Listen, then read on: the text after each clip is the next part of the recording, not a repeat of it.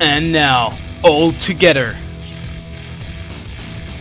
Anya, Chaos, Jelinai, Miltafar, Chupai, and Yukai Gamai. Bringing you the Chaos Theory podcast. Are you ready to rock? Wow, wow, c'est quoi toi C'est quoi cette merde Arrête-moi ça Bah, comment ça bah, c'est- C'est l'intro C'est l'intro que vous m'avez demandé de faire L'intro Oh, l'intro de quoi? Tu parles en quoi là? Bah, l'intro du podcast, bah, je l'ai fait en anglais parce que vous m'avez dit de faire un truc un peu, un peu classe, un peu cool, donc je me suis dit musique métal, euh, voix un peu américaine, euh, un truc un peu punchy, Non, quoi. mais, non, mais attends, en anglais, en anglais là, tu crois que les 5 technos qui nous écoutent au fond de leur campagne, ils comprennent l'anglais? Non, vu comme ça, euh... mais ok, bah, je peux, je peux la refaire, je vais, je, donc je la fais même, même genre, plus, un peu plus en français, donc. Ouais, carrément, ouais. Bah, c'est parti. Et maintenant, tous ensemble. Anya, Chaos, Jelini, Miltefar, Choupi et Yukigami. Ils vous apportent le podcast Chaos Theory. Non, non, non, non, non, non, arrête, arrête. J'ai fait quoi là T'as- T'as dit quoi là Bah, j'ai dit podcast. Parce qu'on est en podcast. podcast, podcast. Oui, bah ce podcast c'est un mot anglais. On a dit qu'on faisait en français, Milt. On fait en français. Bon, vous voulez du français Je vous la faire en français, merde. Française, français. En exclusivité ce soir, le balado diffuseur de la théorie du chaos. Cette programmation vous sera présentée par vos compatriotes Ania, Kao, Jelini, Miltefar, Choupi et Yukigami. J'espère que vous apprécierez ce programme diffusé via le réseau informatique sans fil. Et vive la France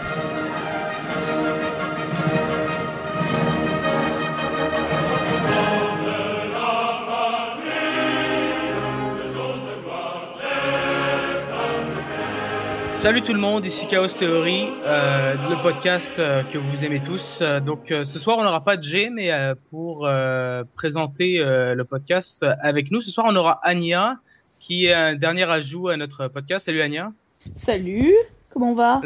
Ça va bien, ça va bien. Euh, Présente-toi un peu à nos auditeurs qui te connaissent pas forcément, euh, pour savoir euh, d'où tu Eh viens. ben, euh, eh ben, je suis une touche à tout. Actuellement, je suis sur Paris. euh, donc, euh, je fais pas mal de blogs, on va dire, de vidéos, tout ça. Et euh, à la base, je suis game designer. Donc voilà. Ah bah, c'est super. Euh, Steph, salut euh, Yuki, Bonsoir. comment ça va? Euh, ça va toujours. Parfait. Choupi, comment ça salut, va Salut On a préparé le sabre laser, on va pouvoir parler de Star Wars. Peut-être cette fois, peut-être pas. Avec nous ce soir, on a aussi euh, Chaos. Euh, euh, comment ça va, Chaos? Bah, ça va pas mal. Moi, je suis au taquet sur Star Wars. Ah, t'es prêt? Euh, C'est c'est dommage parce que en fait, euh, ce sera pas ce soir Star Wars. En Hein fait, euh, ce soir, on fait on fait la France euh, d'ailleurs. On- T'as t'as pas eu le mémo? Ah, ça, c'est le prochain numéro, ça. C'est le... Là, non, ce bah, ce non, soir, bah, c'est Star Wars. a- Moi, j'ai tout préparé Ah, sur Star non, Wars. je suis au non, bah, taquet. Euh, Non, bah, quoi, y a eu- une connerie. Moi, j'ai réservé ma Ouais, soirée. moi, c'est pareil. Hein. euh, moi, le truc bah, derrière, les extraterrestres, ils ont prévu de me kidnapper que demain. hein. Donc, euh, Non, y a, euh, ça, c'est un il y a retour. eu un il y a eu un il y a eu un changement en fait dans le planning. Mais je pensais mais- avoir envoyé le mais- mémo à tout le monde. euh, Mais tu te rends compte On- n'a rien préparé. On va faire comment C'est taré. bah, on va y- Ouais. on va y arriver là. Je suis sûr Ah, que ouais. bah, Chaos, euh, c'est toi qui devais commencer, mais je, Ouais, mais moi, la France du euh, Japon, j'ai rien bossé. Hein. Wikipédia m'a pas dit grand chose. Euh, ouais, bah, attendez, attendez 30 secondes. Je vais voir ce que je peux faire. Ouais, j'ai un pote qui s'y connaît pas mal. Je vais essayer de l'appeler. Je vais appeler un ami, là. Allez, hop, on y va.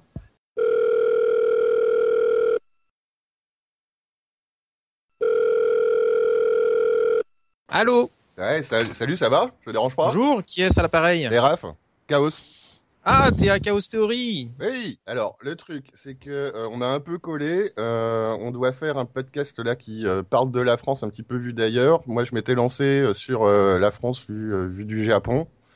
Et euh, bah, je sèche un peu. T'aurais, euh, t'aurais des trucs euh, à nous raconter un peu là-dessus, toi? Bah écoute, euh, ouais, certainement, ouais, j'ai passé un certain nombre d'années là-bas, donc euh, peut-être que je saurais euh, alimenter euh, avec moultes anecdotes euh, votre soirée, j'espère. Bon, c'est cool. Euh, alors, nous, chers Français, comment, euh, comment, comment on est, on est vu, euh, comment on est vu au Japon? Est-ce qu'on est apprécié déjà au Japon? Alors, euh, ça va être une émission extrêmement cliché, donc on va déjà commencer par, euh, par faire des bonnes grosses généralités, hein, si tu veux bien. Allez, vas-y, dis-nous tout. Non, je pense que d'une manière générale, on a énormément de chance euh, puisque euh, du Japon, la France a encore un rayonnement. Je dis bien encore, hein, parce que vous allez voir que ça va, ça risque de pas tarder à chuter quand même. Mais on a quand même un bon rayonnement. On est toujours bien considéré, euh, plutôt avec les Japonais. Quand on quand on dit qu'on est français, on est plutôt euh, bien accueilli, euh, avec le sourire. Et puis euh, les gens sont assez curieux. Bon, ils ont toujours cette image un peu cliché évidemment de, de la France telle qu'ils l'ont connue euh, dans les années 60 et 70 avec les films de la nouvelle vague, hein, bien sûr. Ouais. Et donc on a un petit peu cette euh, cette image de- d'un pays qui est très chic, euh, du bon du savoir-vivre avec euh, de la bonne nourriture, du bon vin. Euh, voilà, il y a un mot qui revient très très souvent au Japon quand on parle de la France, c'est au chalet. Au Ouais. chalet, ça veut dire c'est Ah. chic. Et ce mot-là, en fait, il revient tout le temps, même quand c'est pas du tout justifié. Mais ça, on le verra peut-être un peu plus tard. Euh, quoi qu'il en soit, voilà, on a cette image un petit peu chic. Le pays de la Euh, mode, encore. Le- Comment pays- Le pays de la mode, savoir-vivre. euh, savoir-vivre, Ouais. peut-être pas, remarque. Mais, euh, Exactement. Ah Alors euh, parmi les, ça c'est les points euh, très positifs. Euh, notre cuisine est réputée, euh, même, ouais, enfin ça aussi on en parlera tout à l'heure. Nos vins sont réputés. Après, euh, nos, euh, notre mode a priori est réputé, mais à mon avis c'est extrêmement surfait là encore. Euh, et puis, euh, qu'est-ce qui est réputé aussi? Ben, euh, bah, les paysages, là, tout ce qui est histoire, culture, histoire de l'art. Euh, tout ce qui est un petit peu évidemment euh, touriste, euh, musée et tous ces trucs-là, c'est on a on a la cote, voilà. Donc c'est plutôt c'est plutôt une, une bonne chose. D'un point de vue négatif, qu'est-ce qu'on pourrait dire depuis Attends, le Japon? Je te, je te coupe 50 secondes. C'est la France qui a la cote ou les Français qui ont la cote?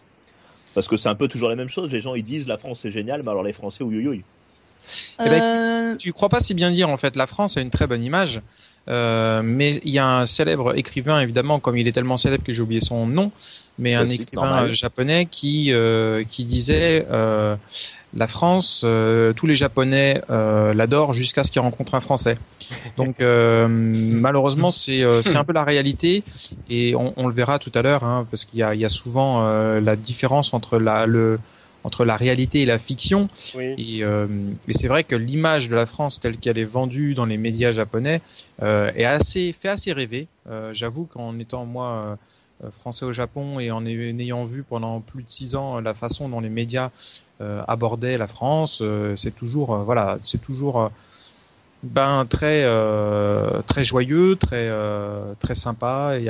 Mais malheureusement, quand les Japonais viennent ici, ils déchantent euh, au bout de quelques heures, quoi. ouais, Est-ce que euh, ça marche y Est-ce que ça marche d'être français avec les japonaises? Euh, Je connais un peu la réponse, mais. Bah écoute, euh, c'est c'est une question à laquelle euh, j'ai un avis extrêmement tranché. Alors, on va dire que un Français moyen de base euh, aura peut-être un peu plus de chances euh, de, de se trouver une copine japonaise, mais il y en a beaucoup qui se font des illusions. C'est-à-dire que un mec qui est naze avec les filles en France, il sera naze avec les filles au Japon. Et, euh, et malheureusement, l'illusion, elle, elle marchera pas très très longtemps. Euh, Il y a beaucoup de gens qui se disent je vais aller au Japon, je vais avoir beaucoup de succès et qui sont persuadés qu'en allant au Japon, ils vont, ils vont tomber le premier top model qui va, qui, qui vont croiser. Non, enfin ils trouveront des certainement une copine un peu plus facilement qu'en France, mais euh, il, enfin il y en a beaucoup qui se font beaucoup d'illusions. Et j'ai aussi pas mal d'anecdotes à ce niveau-là. Euh, il y a beaucoup, euh, les Japonais sont des gens qui euh, qui sont extrêmement accueillants, qui ont- il y a un sens du service qui est extrêmement bon. Dans les restaurants, on avec le sourire, et ils sont aux petits soins pour les clients. Et j'ai organisé pas mal de voyages avec des, des gamers pendant des années. Je faisais partir des groupes de, de joueurs avec moi. Dans, on était 15-20. Et je me souviens qu'un jour, euh, on était dans un restaurant, euh, etc. Il y avait euh, une, serveuse, une jeune serveuse qui était ravissante, qui était extrêmement chaleureuse, extrêmement gentille. Donc, donc quand elle venait prendre les, commandes en japonais, elle était très enjouée, très très gentille, quoi. Comme souvent avec n'importe, quel service Japon, au Japon. Et il y a un des gars du groupe qui dit, oh là là, je suis sûr que c'est là. Euh, si je reviens à la fin de son service, euh, je suis sûr que j'ai un ticket avec elle. Mais je le regarde, je fais, qu'est-ce qui te fait dire ça? Mais t'as vu comment elle me fait des sourires?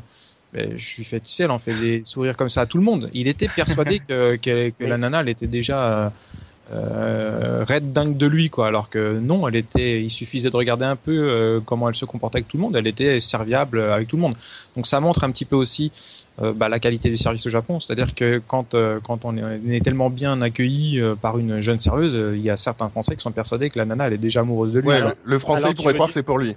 Ouais, Alors, voilà, c'est c'est un peu ça. Donc les Oui. mecs ils sont des tonnes de films, alors je suis certain que, que il y a Alors fait, euh, Donc alors, bref, tu veux, tu veux dire, moi j'étais dans un bar à, à Asakusa, à Wet Shoes Live Bar, hein, d'ailleurs si vous pouvez y aller, c'est excellent. Euh, j'étais un bar, dans un bar à Asakusa, la, serveur, la serveuse a fait le tour du bar, s'est collée à moi, m'a filé son prénom et m'a demandé si j'avais une copine. Donc c'est que du service? Bah, il peut arriver euh, peut-être euh, de temps en temps des miracles C'est ça. un, service hein. augmenté. c'est Ça un dépend du service service alors. Moi personnellement, en 6 ans, j'ai jamais eu ce genre d'expérience et pourtant j'ai vécu 6 ans. Donc euh, je me considère pas non plus euh, comme un top modèle ni même comme un laidron. Mais j'ai eu effectivement des nanas qui étaient plus entrepreneuses que d'autres, c'est arrivé euh, de temps en temps.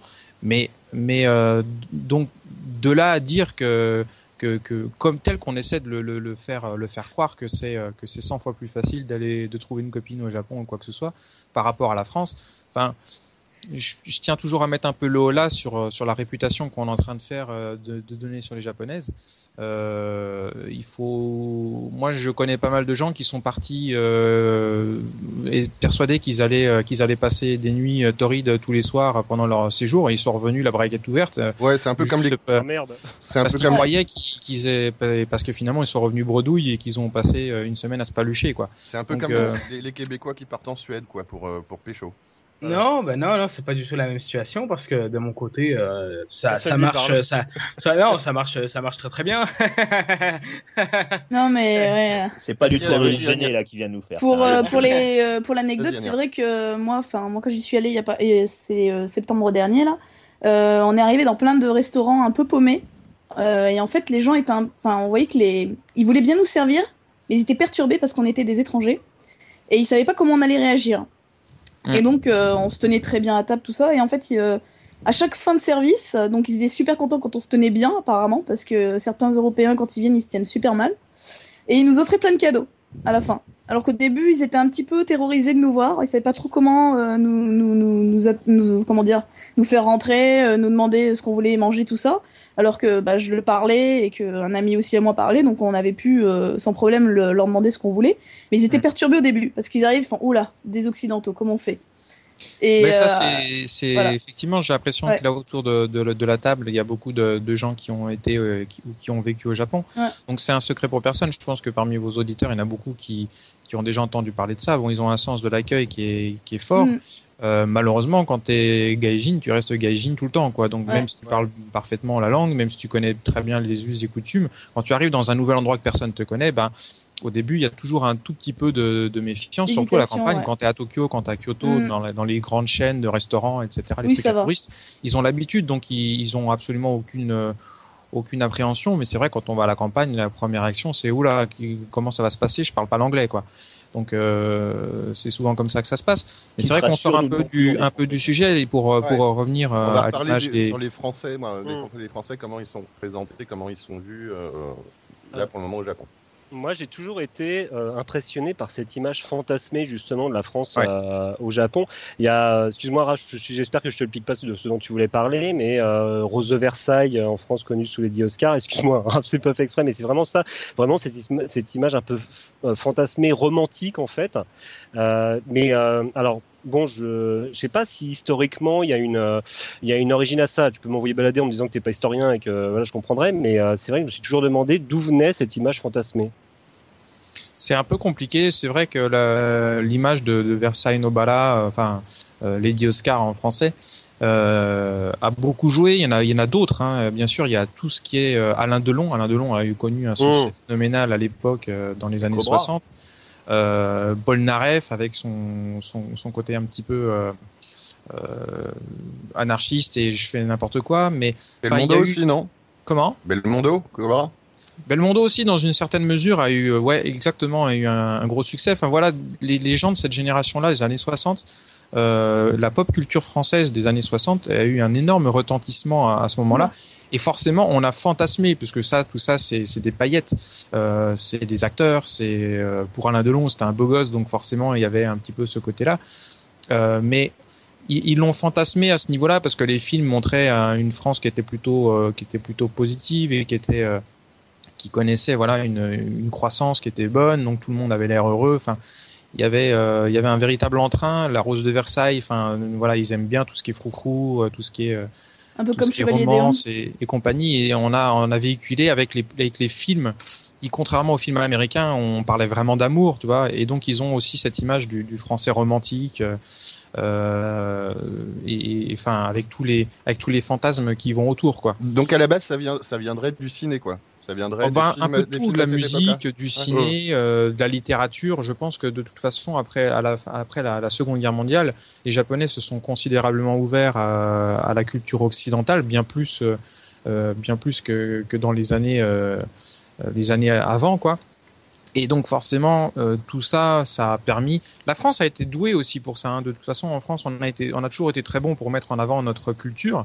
Il y a qu'à voir la, la, la- la différence de budget euh, qui est alloué à la, au ministère de la Culture français pour développer l'image de la France à l'étranger, comparé à, au budget du, du, du gouvernement japonais pour développer la culture japonaise à l'étranger.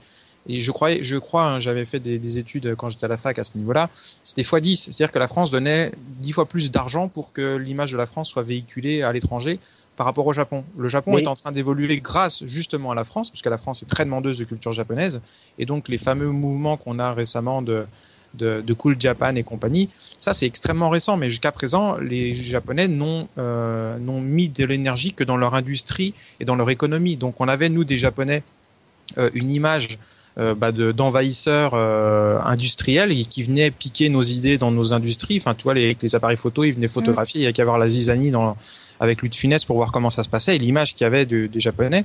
Et les Japonais n'ont jamais mis le moindre yen dans leur culture, euh, etc. C'était tout dans l'économie. La France, c'était le contraire. On n'a rien mis dans l'économie, mais on a tout mis dans la culture. Et au Japon, bah, la, culture française, euh, ils ont mis beaucoup le, le- le- enfin la, maison de la France euh, au, Japon a, a joué beaucoup euh, pour développer euh, le cinéma français, euh, etc. Donc dans les années 60, il y avait un véritable engouement pour euh, la culture française et c'est resté très très longtemps, mais ça a beaucoup changé hein, depuis. Mais, Ouais, mais, je- ouais. mais je comprends mieux maintenant parce que moi quand j'étais dans un bar et il y avait un quand j'ai dit quand j'ai dit que j'étais français avec des personnes qui une personne d'un certain âge m'a dit français, il fait ah bah ah, Johnny Hallyday, Sylvie Vartan. Je m'attendais vraiment pas à ce qu'il me sorte Johnny Hallyday, Sylvie Vartan quoi.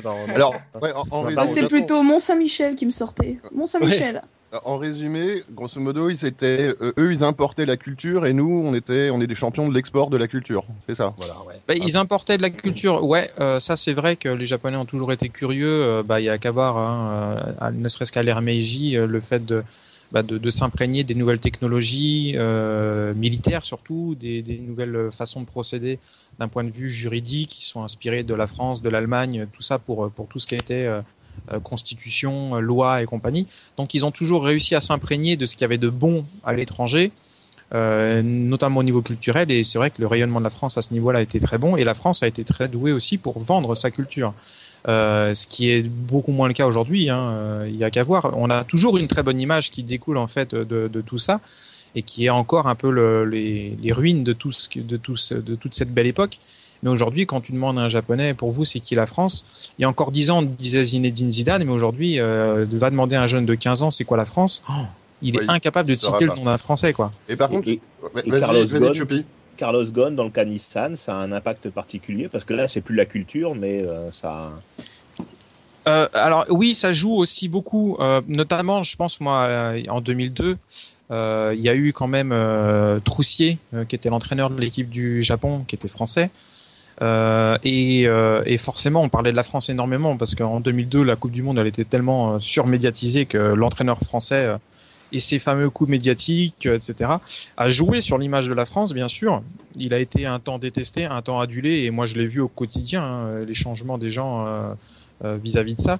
Donc au Japon, de toute façon, c'est encore pire qu'ici. Les stigmatisations, c'est, tout est un petit peu aux hormones quoi. Donc euh, il, est assez facile de modifier l'image de la France. Il suffit juste euh, qu'il se passe un truc euh, en France ou au Japon en rapport avec un Français pour que l'image en soit complètement. C'est une île, hein, il faut pas l'oublier. Et euh, c'est un peuple qui est euh, bah, de sang, euh, de sang assez unique, c'est-à-dire qu'ils sont assez peu euh, métissés.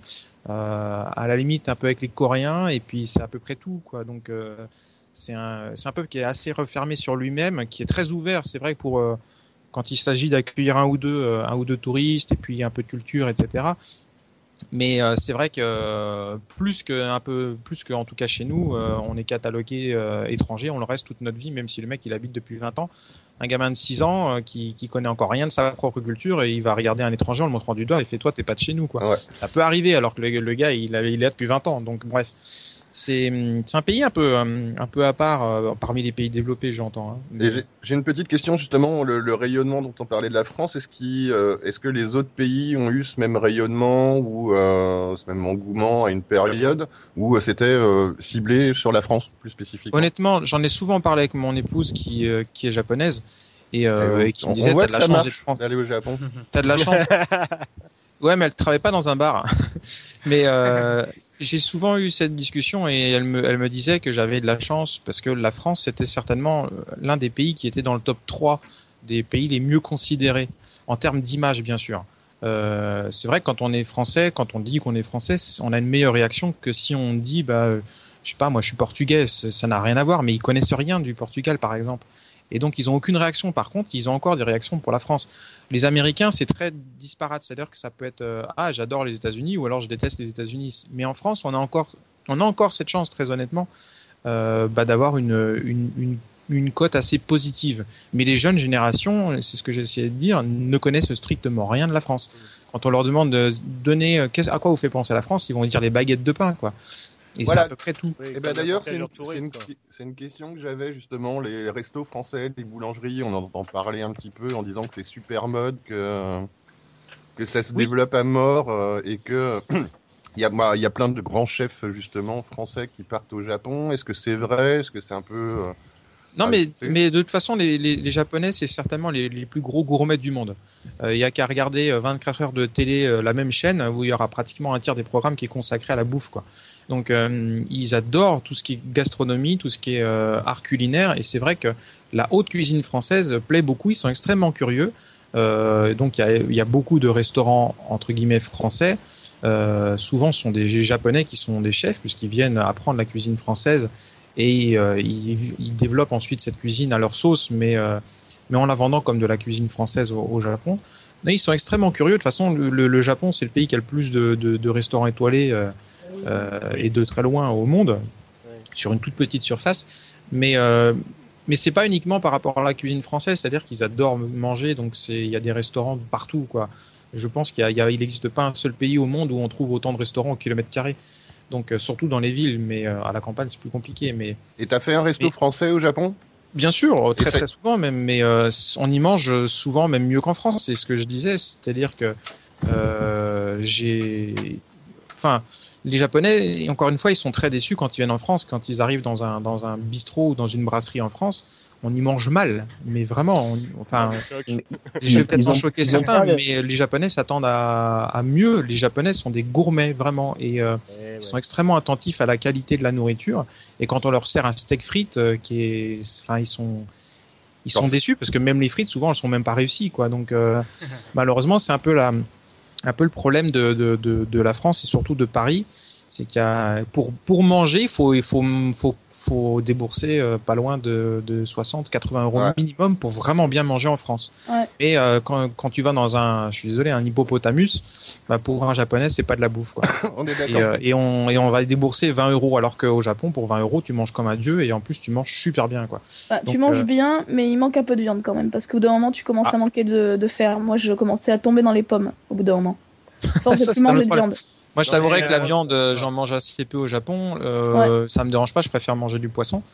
Euh, mais euh, bon, ça- après, ça dépend des goûts et couleurs. Mais des restaurants Ah de viande, oui. il y en a un paquet. Tu vas dans un yakiniku, tu vas manger que de la Oui, viande. oui. Bah, c'est ce qu'on ce qu'on a fait à bout d'un moment parce qu'on commençait à plus en pouvoir, donc on Y a a déboursé. de Choupi, t'avais une. Choupi, t'avais une question. n'importe quoi de différent tous les jours. Pendant Mm. un mois, tu mangeras pas la même chose. Donc, euh, au niveau de la restauration, de la gastronomie, les Japonais sont curieux. Ils aiment la cuisine française, mais d'une manière générale, ils aiment toutes les cuisines. Voilà. Ouais. Choupi, t'avais une question. Ouais, j'avais une question. Il m'a semblé entendre parler d'une maladie qu'avaient les Japonais quand ils revenaient de France, justement, euh, euh, due Ah oui. justement au contraste entre Eh ouais. l'idée qui s'en était faite et, le, et, Et la c'est là le, le, le- c'est là le, le haut le bas blesse parce que on le disait que l'image a une très, la France a une très bonne image, mais il y a ce qu'on appelle le euh, syndrome de Paris, qui est un qui est un problème très sérieux dans le sens où le, le- il y a une cellule pratiquement dédiée uniquement à ça euh, à l'ambassade du, du Japon à Paris. Waouh. Euh, C'est-à-dire que les, les, les, souvent les Japonais arrivent avec une image de la France qui est complètement fantasmée, on l'a dit, hein, Mhm. et quand ils arrivent et qu'ils seront accueillis comme des chiens par, euh, bah, par des, des douaniers qui leur disent même pas bonjour, qui balancent les qui balancent les, les passeports, il y a une queue qui est gérée n'importe comment, enfin Les douaniers français, quoi. ordonné. Ouais, c'est français quoi. Et puis quand ils arrivent dans le métro, c'est, je suis désolé, c'est encore une fois, mais c'est c'est quand même assez crade. Alors qu'au Japon, il y a encore des trains avec des rideaux aux fenêtres, tu vois. Euh, c'est tellement crade, euh, les gens sont tellement peu respectueux. Il n'y a pas une seule queue qui est, qui, qui est respectée. Il n'y a pas un seul. euh, T'as des gens qui sautent direct par dessus les les, euh, les portes pour euh, les portiques pour entrer dans le métro. Enfin, quand ils arrivent, euh, c'est vrai que dans, dans, dans l'enfer parisien, nous on y est habitué, donc on n'y fait même plus attention. Mais mais euh, mais pour eux, c'est un vrai choc. Ils s'attendent pas du tout à ça. Mm. Euh, Il y a beaucoup de Japonais qui se font arnaquer et ça, c'est une véritable catastrophe, tout comme les Chinois d'ailleurs.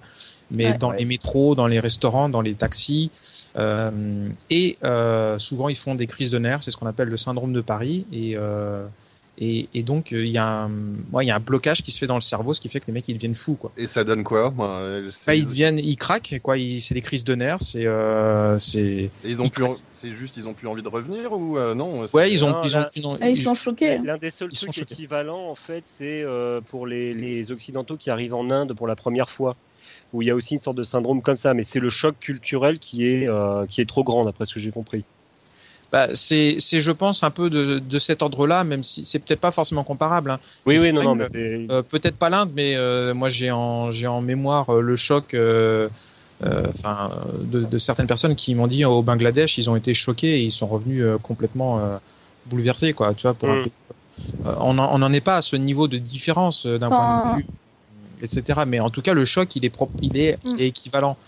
Et euh, c'est, c'est pour dire à quel point on n'est pas des sauvages, on n'est pas des, des on n'est pas En des fait, on est, on, on est Ouais, juste malhonnête. On est, on est très malhonnête en fait, si tu veux. En fait, pour eux, ils ont pas l'habitude que les gens soient agressifs, méchants, Oui, voilà, limite à te truander ou autre. Donc ça. ils ont, ils ont un peu foi en, en, en l'espèce humaine, si tu veux.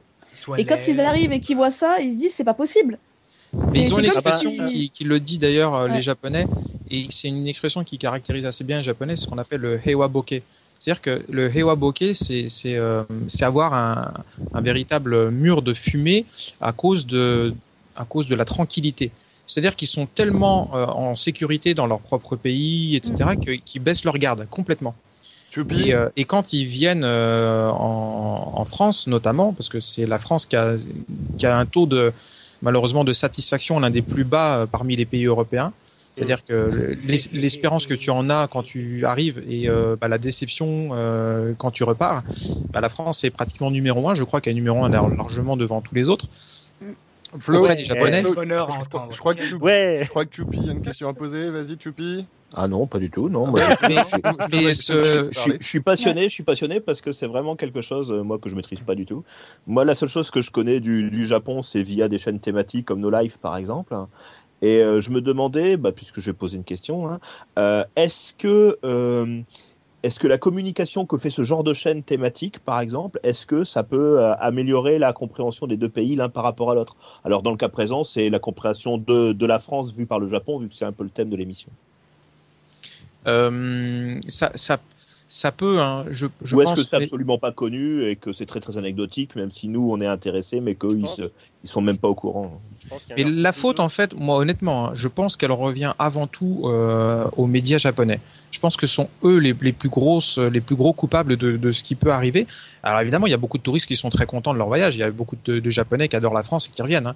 Mais il faut pas non plus tomber dans, l'extrême caricature. Euh, là, on dresse un portrait qui est un peu dur de, de l'image de la France. L'image de la France, elle est bonne, sauf quand on vient. Cela dit, la- les responsables de tout ça, c'est les médias japonais.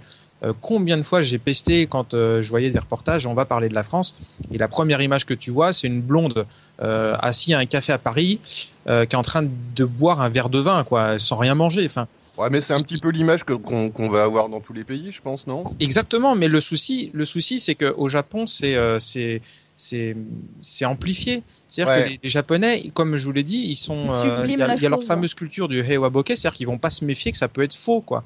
Et, euh, et ils vont le croire. Et ils vont Mm. se faire cette image, ils vont rêver de la France euh, un petit peu en, en lisant aussi leurs mangas, etc. Et malheureusement, quand ils viennent, le, le choc, il est tellement rude qu'ils ont tellement pas l'habitude de se faire arnaquer ou de, Bah, ouais. ou de, de, de, enfin, de se faire pousser. euh, De se faire mentir, surtout de, de, de se faire trahir d'un coup comme ça. ben, c'est un peu ça. Le souci, c'est que c'est eux-mêmes qui, qui, qui se mentent, ils se mentent à eux-mêmes. Mais c'est les médias. Les médias, ils sont là pour faire vendre. Si on leur disait, on va vous montrer la, la réalité de la France. Bah, euh, D'ailleurs, et, euh, et qui montre les problèmes qu'il qui peut y avoir euh, bah, dans le métro, euh, qu'il peut y avoir euh, au sein de la société, etc. bah, Ça fait justement, beaucoup moins vendre, c'est beaucoup moins, ça fait moins ah oui, rêver. c'est sûr. Voilà. Et justement, j'ai entendu qu'apparemment, maintenant, les, les Japonais, quand ils vont partir, euh, parce que généralement, euh, soit ils prennent leur billet d'avion via des, euh, comment dire, des systèmes de voyage, là, des cursus de voyage pour partir une semaine. En fait, ils leur donnent maintenant un petit prospectus détaillé avec des schémas leur expliquant les différents taux de mendicité, qu'il faut pas donner de l'argent et tout ça, tout ça. Avec Ah des mais ça m'étonne préventions. pas. Je, je suis je suis persuadé que ça existe. Euh, il- Mm. il- de toute façon, aujourd'hui, euh, c'est assez facile. Euh, quand on regarde n'importe quel guide, il y en a beaucoup, hein, des guides touristiques, Mm. mais euh, il, y a, il y a toujours 4-5 pages de- aujourd'hui de recommandations qui sont assez hallucinantes. Mais pour les Japonais, c'est malheureusement utile. Pour nous, c'est des choses qui sont devenues euh, euh, évidemment évidentes, mais pour eux, c'est tellement pas évident. Euh, bah, de voir des gens qui passent par-dessus des portiques parce qu'ils n'ont pas payé pour, pour, pour prendre le métro, pour eux, c'est des choses qu'ils n'ont jamais vues. Quoi. Alors, c'est euh, le c'est le côté un peu touristique. Euh, moi, dans les, euh, j'ai une choresse japonaise quand j'étais encore à Dijon, justement. Euh, ce Elle est là ce soir. Eh oui, sacrée soirée. Non, par contre, la première chose qu'elle m'a dit, c'est que euh, bon, après c'est euh, culturel au Japon aussi, c'est que la France pour eux c'était le pays du jeu où on disait jeu tout le temps. On parlait que de nous, hein, assez égocentré.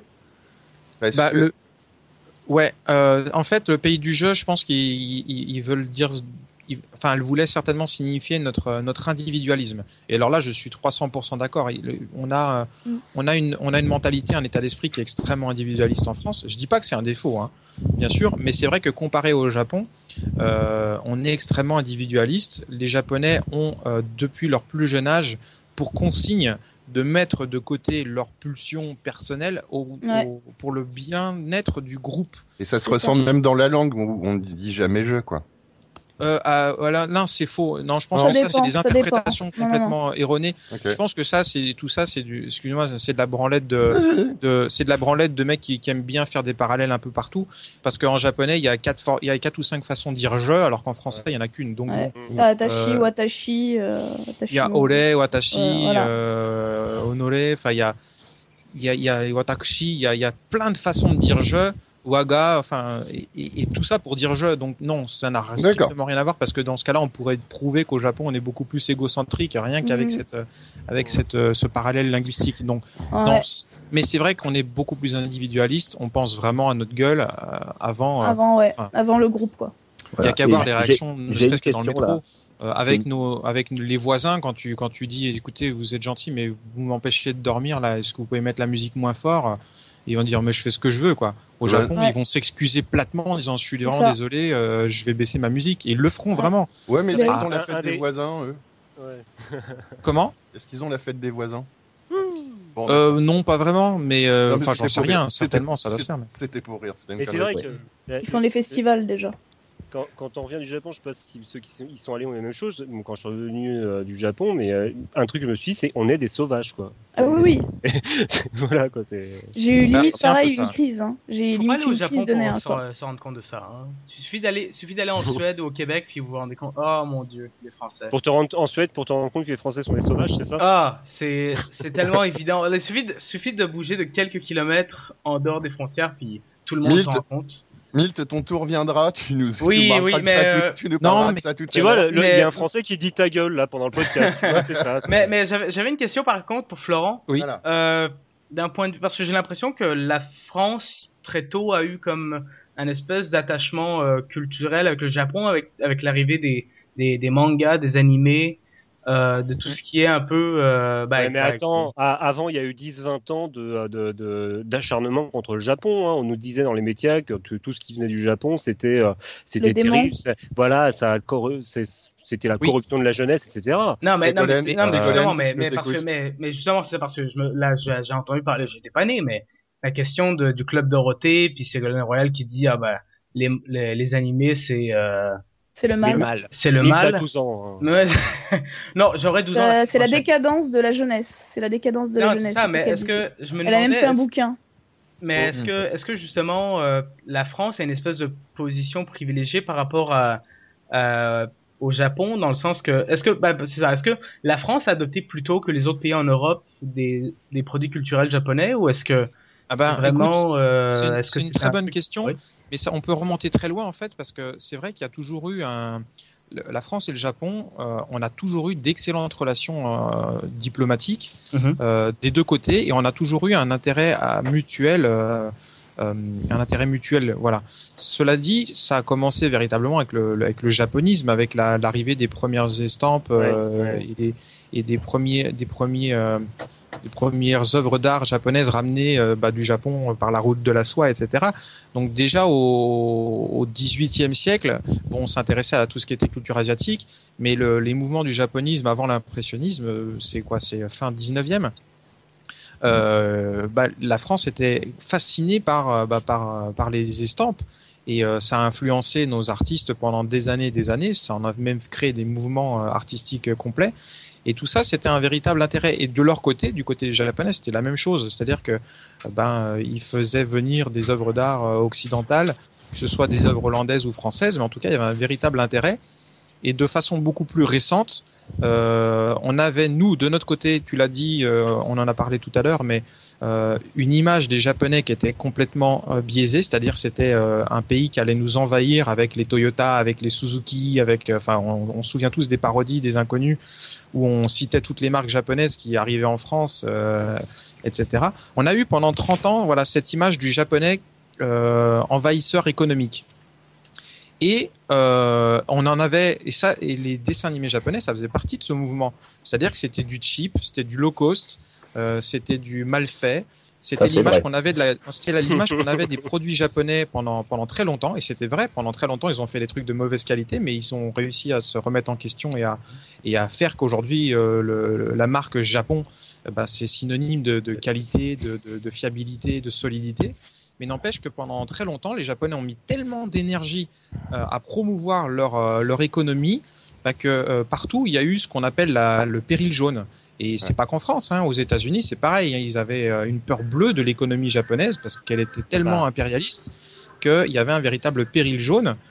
Et, euh, et les dessins animés japonais, c'est un petit peu dans ce contexte-là, sauf que nous, on a grandi avec une autre image. On s'en foutait de l'économie, mais simplement, on a été bercé par ces univers, ce qui fait qu'en grandissant, on a importé de nous-mêmes ce que le gouvernement japonais n'avait jamais réussi à faire, les dessins animés, la culture, la pop culture.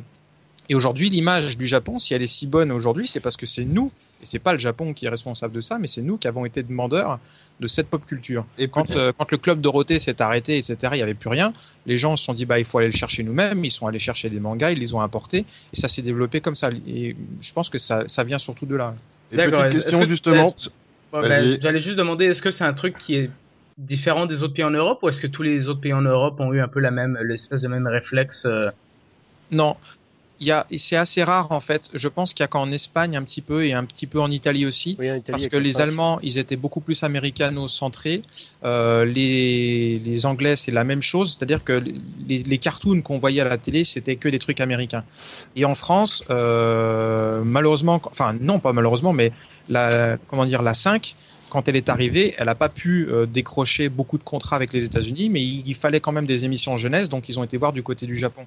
Donc c'est pour des raisons économiques, c'est parce que les dessins animés japonais étaient pas chers. Un peu avant, évidemment, il y avait Goldorak et compagnie, mais c'était euh, quand même euh, c'était quand même encore assez assez limité. Mais c'est vraiment à partir de la 5 qu'on a eu cette euh, cette invasion du dessin animé japonais. Mais dans les autres dans les autres pays, ils se contentaient très très bien de dessins animés américains. Ils n'avaient que ça, quoi.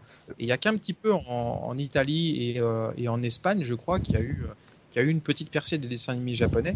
Mais la la, la demande de culture japonaise en France est beaucoup plus importante que dans que dans le reste du monde quoi. Il y a à peu près qu'en Corée qui a à peu près la Corée c'est encore un peu particulier parce que c'est euh, je t'aime moi non plus mais Mhm. mais en tout cas en, ter- en termes de demande culturelle la France euh, entretient des, des liens privilégiés.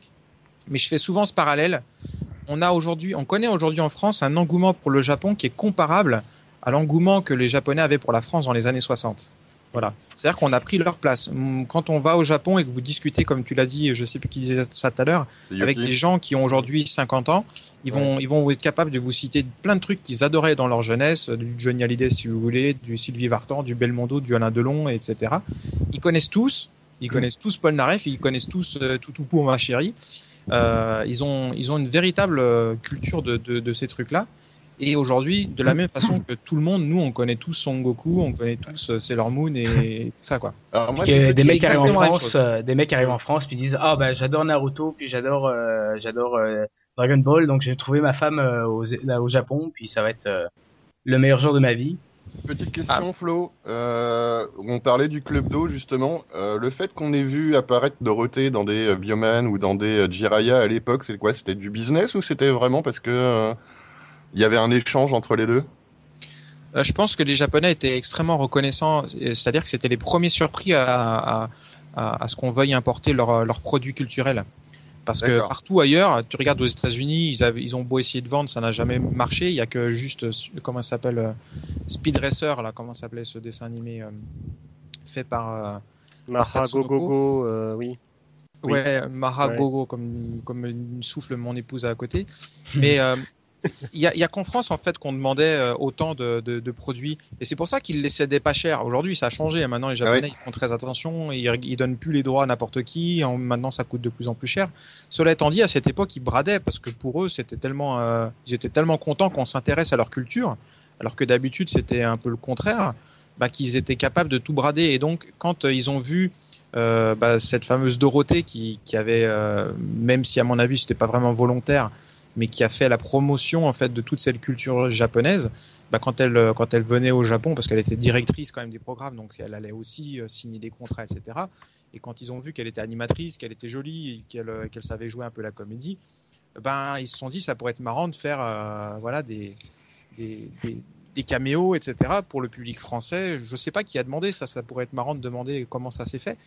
Mais euh, je pense que d'un point de vue japonais, c'était aussi beaucoup de reconnaissance euh, pour remercier un peu les Français euh, pour cet intérêt. Ils sont, ils sont assez comme ça, les Japonais aussi. Donc, euh, Bon, dé- Ouais. Déjà, déjà Chaos, c'était pas, c'était pas Bioman, c'était Liveman, et ça me fait penser à quelque chose. Est-ce qu'il y a d'autres j'avais bon je, voilà, voilà. je t'emmerde. Mais est-ce que, mais je, je- moi aussi je t'aime. Mais est-ce qu'il y a d'autres Français comme ça qui sont inconnus euh, en France et qui ont essayé de faire une carrière au Japon? C'est, il y a eu des cas comme ça?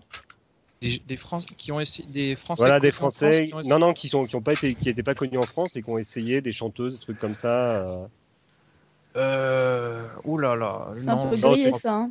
À part Jean Renaud qui a pu un peu, euh, voilà, mais lui il est connu en France donc. Carla Bruni, peut-être Parce que j'avais entendu parler de, chan- Non, de Carla chanteuses- Bruni, de chanteuses, euh, de chanteuses avec des prénoms français. euh, oui, c'est dans le. Il y a Mylène Farmer qui avait fait un, Mm. un animé, enfin un clip animé euh, par des japonais, mais euh, il n'était pas connu là-bas. euh. Ouais, Daft Punk. au- Aujourd'hui, Ouais, ça, Daft Punk, ouais. c'est- Ouais, c'est Daft assez- Punk. Ouais, mais ils- ils- je suis, je suis, je donnerais ma main à couper qu'ils savent même pas qu'ils sont français. Pour eux, ils sont américains, quoi. Oui, Euh, je pense que de toute façon, même en France, euh, Ouais. je suis pas sûr que comme partout dans le monde, hein, je pense que personne ne sait vraiment. Et tout le monde connaît les Daft Punk, mais personne ne sait vraiment d'où ils viennent, quoi. Donc, euh, ce- cela étant dit, je pense pas qu'il y ait vraiment de Français euh, méconnus ici qui est percé là-bas. Non, Hmm. je vois pas. Non, c'est une question comme ça. euh, parce que- Mais euh, on a, on a un peu ce, ce, ce- cet orgueil en France. On aime bien dire euh, c'est une star au Japon. Et puis Ouais. quand on va au Japon, en fait, on se rend compte que personne ne le connaît. Quoi. Personne On ne a- le connaît. Ouais. Pour on a vu ça avec sur, euh, Alizé notamment, où tout oui, voilà. elle a, elle a des, des, des fan clubs immenses, c'est une star, c'est une célébrité. Alors qu'au Japon, non, personne connaissait Alizé. Elle a fait une pub, effectivement, mais elle a fait une pub comme n'importe quelle étrangère qui fait une pub pour du cosmétique, quoi. Ouais, sans Ouais. plus. quoi. Personne l'a vraiment remarqué. Donc, euh, hum, Bon, allez, chacun une dernière, une dernière, Il y avait euh, Alors- Jean Reno, il a fait Doréamon, quoi. chacun une dernière question à Flo. Alors juste juste pour revenir sur l'image euh, de euh, pour revenir sur l'image de la France au Japon, moi je me souviens quand je traînais dans le quartier japonais au moment de la reprise des essais nucléaires par Jacques Chirac et je voyais des, des, des, des japonais dans le quartier japonais avec une sorte de petit badge euh, arrêt aux essais. Je voulais savoir si ça si ça a entaché cet amour qu'avaient les japonais pour la France et si et s'il y a des restes encore aujourd'hui. non. Euh, les Japonais oublient vite. Euh, au contraire, si tu demandes aux Japonais euh, s'ils se souviennent de Chirac, ils vont tous te dire oui. Euh, Parce que ils savent que Chirac était un, un amoureux du Japon. Euh, Chirac a extrêmement bonne presse là-bas. Mm. Euh, il était toujours bien accueilli, il venait régulièrement. Donc euh, les années, on va dire Chirac pour les, la, la France et le Japon, c'était certainement les meilleures années qu'on ait connues euh, euh, à la fin du dernier siècle. hein. Il y a eu l'année de la France au Japon, il y a eu l'année la- du Mm. Japon en France, en 98, 99 et 99 2000, je crois, enfin ou dans ces eaux-là. Et c'était euh, c'était une période extrêmement riche pour pour plein d'échanges et pour plein de choses. Donc euh, euh, les essais nucléaires, oui, ça a fait un peu de buzz à l'époque. Ça a vraiment pas été cherché très loin, à mon avis.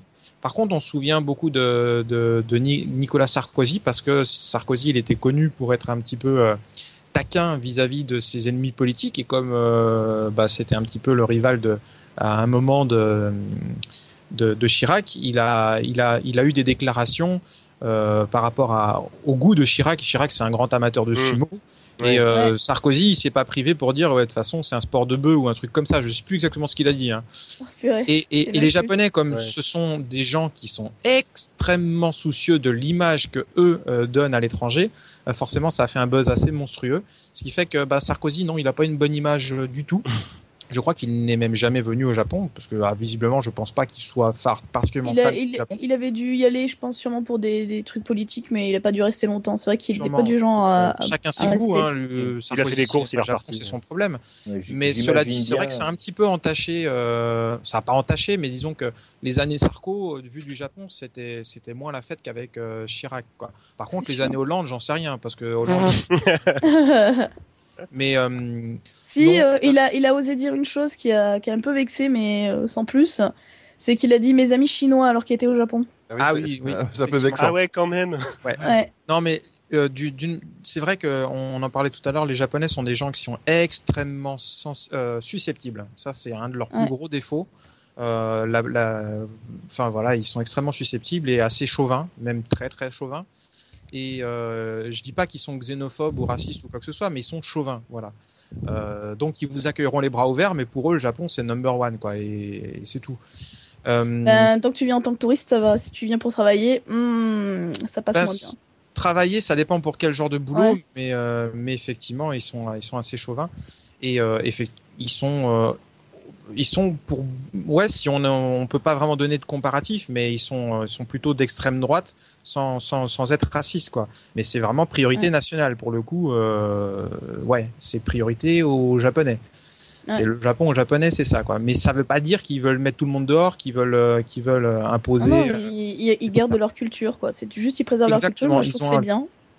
Bah, je- moi aussi, je trouve, enfin, après y avoir vécu un certain nombre d'années, c'est parfois assez pesant en, en tant qu'étranger parce que, encore une fois, tu peux pas être intégré, euh, mais il faut te faire Ouais. une raison. C'est-à-dire que quand tu sais que de toute façon, euh, à même après 30 ans de Japon, euh, la première fois que tu vas croiser quelqu'un dans un restaurant, il va te dire, oh, vous utilisez bien les baguettes.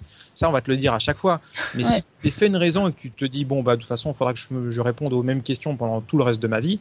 Si tu t'es fait une raison, tu, tu vis super bien au Japon, tu es bien accueilli partout, la qualité du service est exceptionnelle. Non, Mm. tu vis bien au Japon. Mais, euh, encore une fois, ils sont chauvins et ils donnent priorité à leurs compatriotes quand il s'agit de donner du travail, quand il s'agit de, plein de choses. Évidemment, en France, c'est quelque chose qui est devenu extrêmement tabou et, euh, sur lequel il faut surtout pas euh, discuter. Donc, quand on s'y habitue, on se dit que finalement, c'est pas forcément plus mal pour à, plein d'égards. Ça peut être pesant évidemment pour plein de gens à plein d'égards. Donc il y a du bon dans chaque pays, il y a du mauvais dans chaque pays. Faut pas généraliser, mais l'image de la France euh, aujourd'hui au Japon, elle se détériore parce qu'il y a de plus en plus Mm. de Japonais qui reviennent de France déçus euh, par l'accueil, euh, par la, la qualité du service. D'ailleurs, pour eux, ça s'appelle même pas du service parce que pour eux, il n'y a pas de service. Euh, Ouais. en gros, j'ai lu dans un, dans un guide touristique qui était assez acerbe d'ailleurs à ce niveau-là. Il disait de toute façon, euh, en France, faites attention, les serveurs euh, et les vendeurs, ils sont ils sont pas là pour vous servir, ils sont là pour pour euh, pour vous assurer que vous partez pas en- sans payer quoi. En gros, ils sont ils- C'est pas sont ça là pour vous dire bonjour. Ils sont là parce qu'il faut quelqu'un pour éviter que tout le monde se barre euh, sans payer quoi. Ouais. C'est pas ça en vrai? C'est peut-être pas non plus faux. C'est- pas complètement faux. Mais le problème, c'est qu'en France, on a un peu cette tendance à s'enorgueillir de, de la qualité du service en disant le service à la française. Ça ne veut rien dire. Quand tu as mis les pieds une fois au Japon, tu te rends compte de l'absurdité de, de la formule, quoi. Alors évidemment, quand tu vas en Russie, euh, t'es content de revenir en France parce que de temps en temps, on te dit bonjour. Mais euh, mais non, enfin voilà, c'est très très caricatural, mais en gros, c'est dans cet ordre dans cet ordre d'idée. Et il y a de moins en moins de touristes japonais qui viennent en France, mais il n'y a pas de il y a pas de secret. Hein. Bah, C'est ça, parce qu'ils viennent c'est une sûr. fois, euh, certains s'y plaisent donc ils reviennent, euh, mais euh, c'est moins l'amour fou que dans les années 60. Et d'ailleurs, euh, je sais pas si t'as vu, il y a une émission qui passe en ce moment au Japon, enfin sur une chaîne, ils en ont tellement que. Bref, on avait zappé une fois sur une chaîne. On est tombé sur des cours de français avec une nana habillée en noir, les cheveux noirs, pliés sur les côtés, des lunettes, et en mode mais monocorde, tu sais, genre la nana de mercredi de la famille Adams, et qui dit Bonjour, vous allez bien? Et on s'est dit, mais comment ils peuvent avoir une bonne image de la France avec une nana comme ça qui est monocorde et qui parlait mais super mal en fait Et française ou Ah, japonaise, si c'est la des, si c'est Ah des non, cours de la. NHK, je pense qu'ils sont obligés de, de justement d'être inexpressifs pour, euh, pour se concentrer sur la, con- la, la Je crois que ça prononciation. ça. Mais les cours de la NHK de français, pour ceux qui ont déjà vu, moi je les ai regardés pendant très longtemps parce que j'étais obligé de, de m'en inspirer pour être moi-même prof, mais, mais ils sont très spéciaux. À chaque fois, c'est euh, Ouais. c'est soit entre, c'est entre, euh, c'est entre délire complètement psychédélique ou. euh, Enfin, ils ont un concept qui change tous les ans et qui est assez marrant pour ceux qui s'y connaissent. Mais la première fois qu'on regarde, on peut se dire, mais c'est quoi cette émission de, français c'est- c'est- mais quand on regarde sur le long terme, on comprend le délire des cours de français, ou même, il n'y a pas que français, hein, c'est pareil dans toutes les autres langues, mais sur la NHK, ils aiment bien avoir des, des concepts tous les ans qui sont complètement délirants. Et, euh, et quand on tombe dessus la première fois, on se dit, mais c'est quoi ce truc? Mais il faut regarder C'est sur ça. le long terme. ouais. ouais. C'est ça. Milt, une, der- une dernière question pour toi Oh bah euh, j'ai pas vraiment de questions, mais si t'avais d'autres anecdotes euh, sur euh, sur des Japonais qui seraient allés en France et qui auraient été tellement déçus, euh, ça me ferait tellement plaisir à entendre. euh, euh, Bah, alors, juste après- vraiment que des, des trucs très anecdotiques ou euh, des, des Non, signes je vais, même, je, vais même euh, te- je vais même aller dans le sens inverse, c'est-à-dire que Non, faudrait Euh, pas. non. J'ai j'ai j'ai vraiment euh, brossé deux portraits qui sont extrêmement euh, pas extrêmes hein, d'ailleurs pour le coup. Euh, cette image idyllique, ce fantasme qu'on a et la réalité qui, qui n'est pas qui n'est évidemment pas euh, exclusive. Euh, on peut malgré tout dire qu'il y a beaucoup de Japonais qui se plaisent plus en France qu'au Japon, ne serait-ce que par euh, justement ce côté individualiste. Il y a des Japonais qui sont plus individualistes que d'autres. Une espèce de liberté sociale. Ouais, et puis, et puis de toute Oui, façon, en euh, France, on, on, on aime bien se plaindre, mais on se rend pas compte déjà des, des avancées qu'on a par rapport à certains autres pays et même développés euh, dans, dans certains droits, dans certains, euh, dans la qualité de, de, de la vie, dans la tolérance aussi. Et, et c'est vrai que je connais beaucoup d'homosexuels japonais qui sont beaucoup plus, euh, euh, en, qui, enfin, qui se sentent mieux à vivre en France, à Paris, qu'au Japon, quoi. Parce que euh, il y a, il y a cette euh, l'homosexualité au Japon, elle est, encore taboue. Euh, il se cache complètement, alors qu'en France, on se cache, mais alors beaucoup moins. Et je dis pas qu'il n'y a pas de problème. Je dis pas que c'est euh, la fête euh, c'est la fête du slip pour euh, les droits euh, des homosexuels et tout ça. Mais on est vachement plus euh, tolérant envers euh, tous les problèmes d'ho- d'homosexualité que dans certains autres pays. Ça, c'est sûr. Et euh, au Japon, même s'il n'y a pas de, de, de ségrégation où, où les mecs ils sont pas battus à mort parce qu'ils sont homosexuels ou quoi que ce soit, mais ils se sentent mieux ici, tout simplement parce que on, on a euh, on a une certaine tolérance envers certains certaines choses et, euh, et qu'ils n'en ont pas là-bas.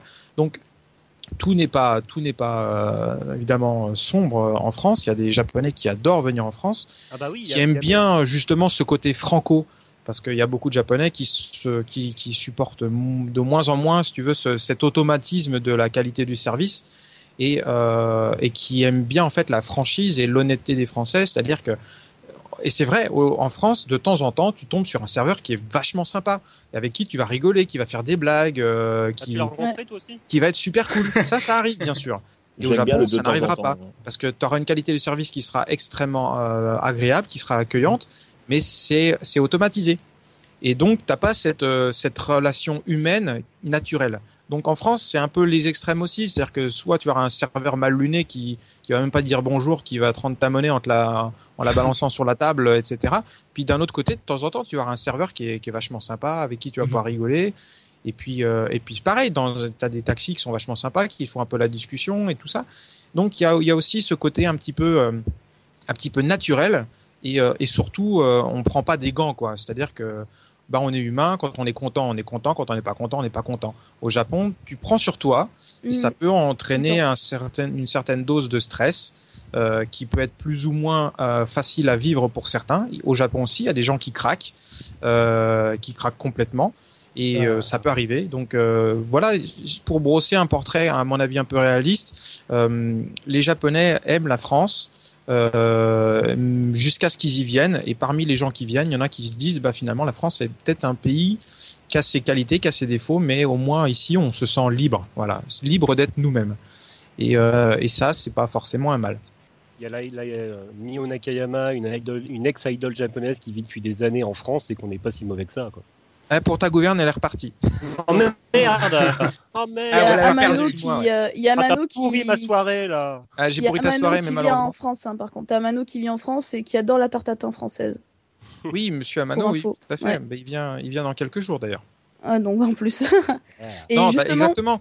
Monsieur Amano, pour, euh, pour ceux qui ne connaissent pas, Monsieur Amano, c'est un, un artiste japonais qui a travaillé Mm. longtemps sur la série des Final Fantasy, qui travaille toujours sur la série des Final Fantasy, et qui se plaît beaucoup en France, par exemple. Il parle pas du tout français, il parle pas du tout anglais, mais, euh, mais il vient euh, plusieurs fois par an, pendant plusieurs semaines, et parce qu'il adore euh, se balader dans les rues parisiennes, il, il aime le contact aussi qu'il a avec les Français. Donc il y a, évidemment des artistes qui, aiment venir en France. Et il a toujours, il sait faire la part des choses. Hein. Il voit bien qu'il y a des qualités, et des, mais il se sent bien euh, en France. Il est content de venir. Donc jusqu'à quand ça durera, je ne sais pas. En tout cas, ça fait depuis 98 qu'il vient régulièrement en France, et comme beaucoup de Japonais. Donc tout n'est pas sombre, hein, mais le touriste de base, lui, euh, dans de nombreux cas, il est très déçu euh, parce qu'il s'attend à la même chose. Un autre, oui, vous vouliez des, ex- des, des anecdotes?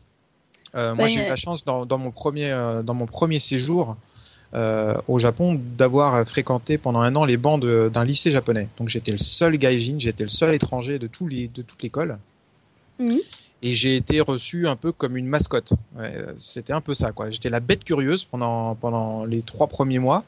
Euh, tout le monde venait me voir, tout le monde venait m'accueillir, tout le monde était tout souriant. Enfin, j'étais euh, la star, quoi. C'est a un peu étonnant, mais et, mais ça, oui, enfin, c'était très très différent. J'avais un peu l'impression de, ouais, d'être une bête curieuse. Donc au début c'était très agréable, après c'était un peu agaçant.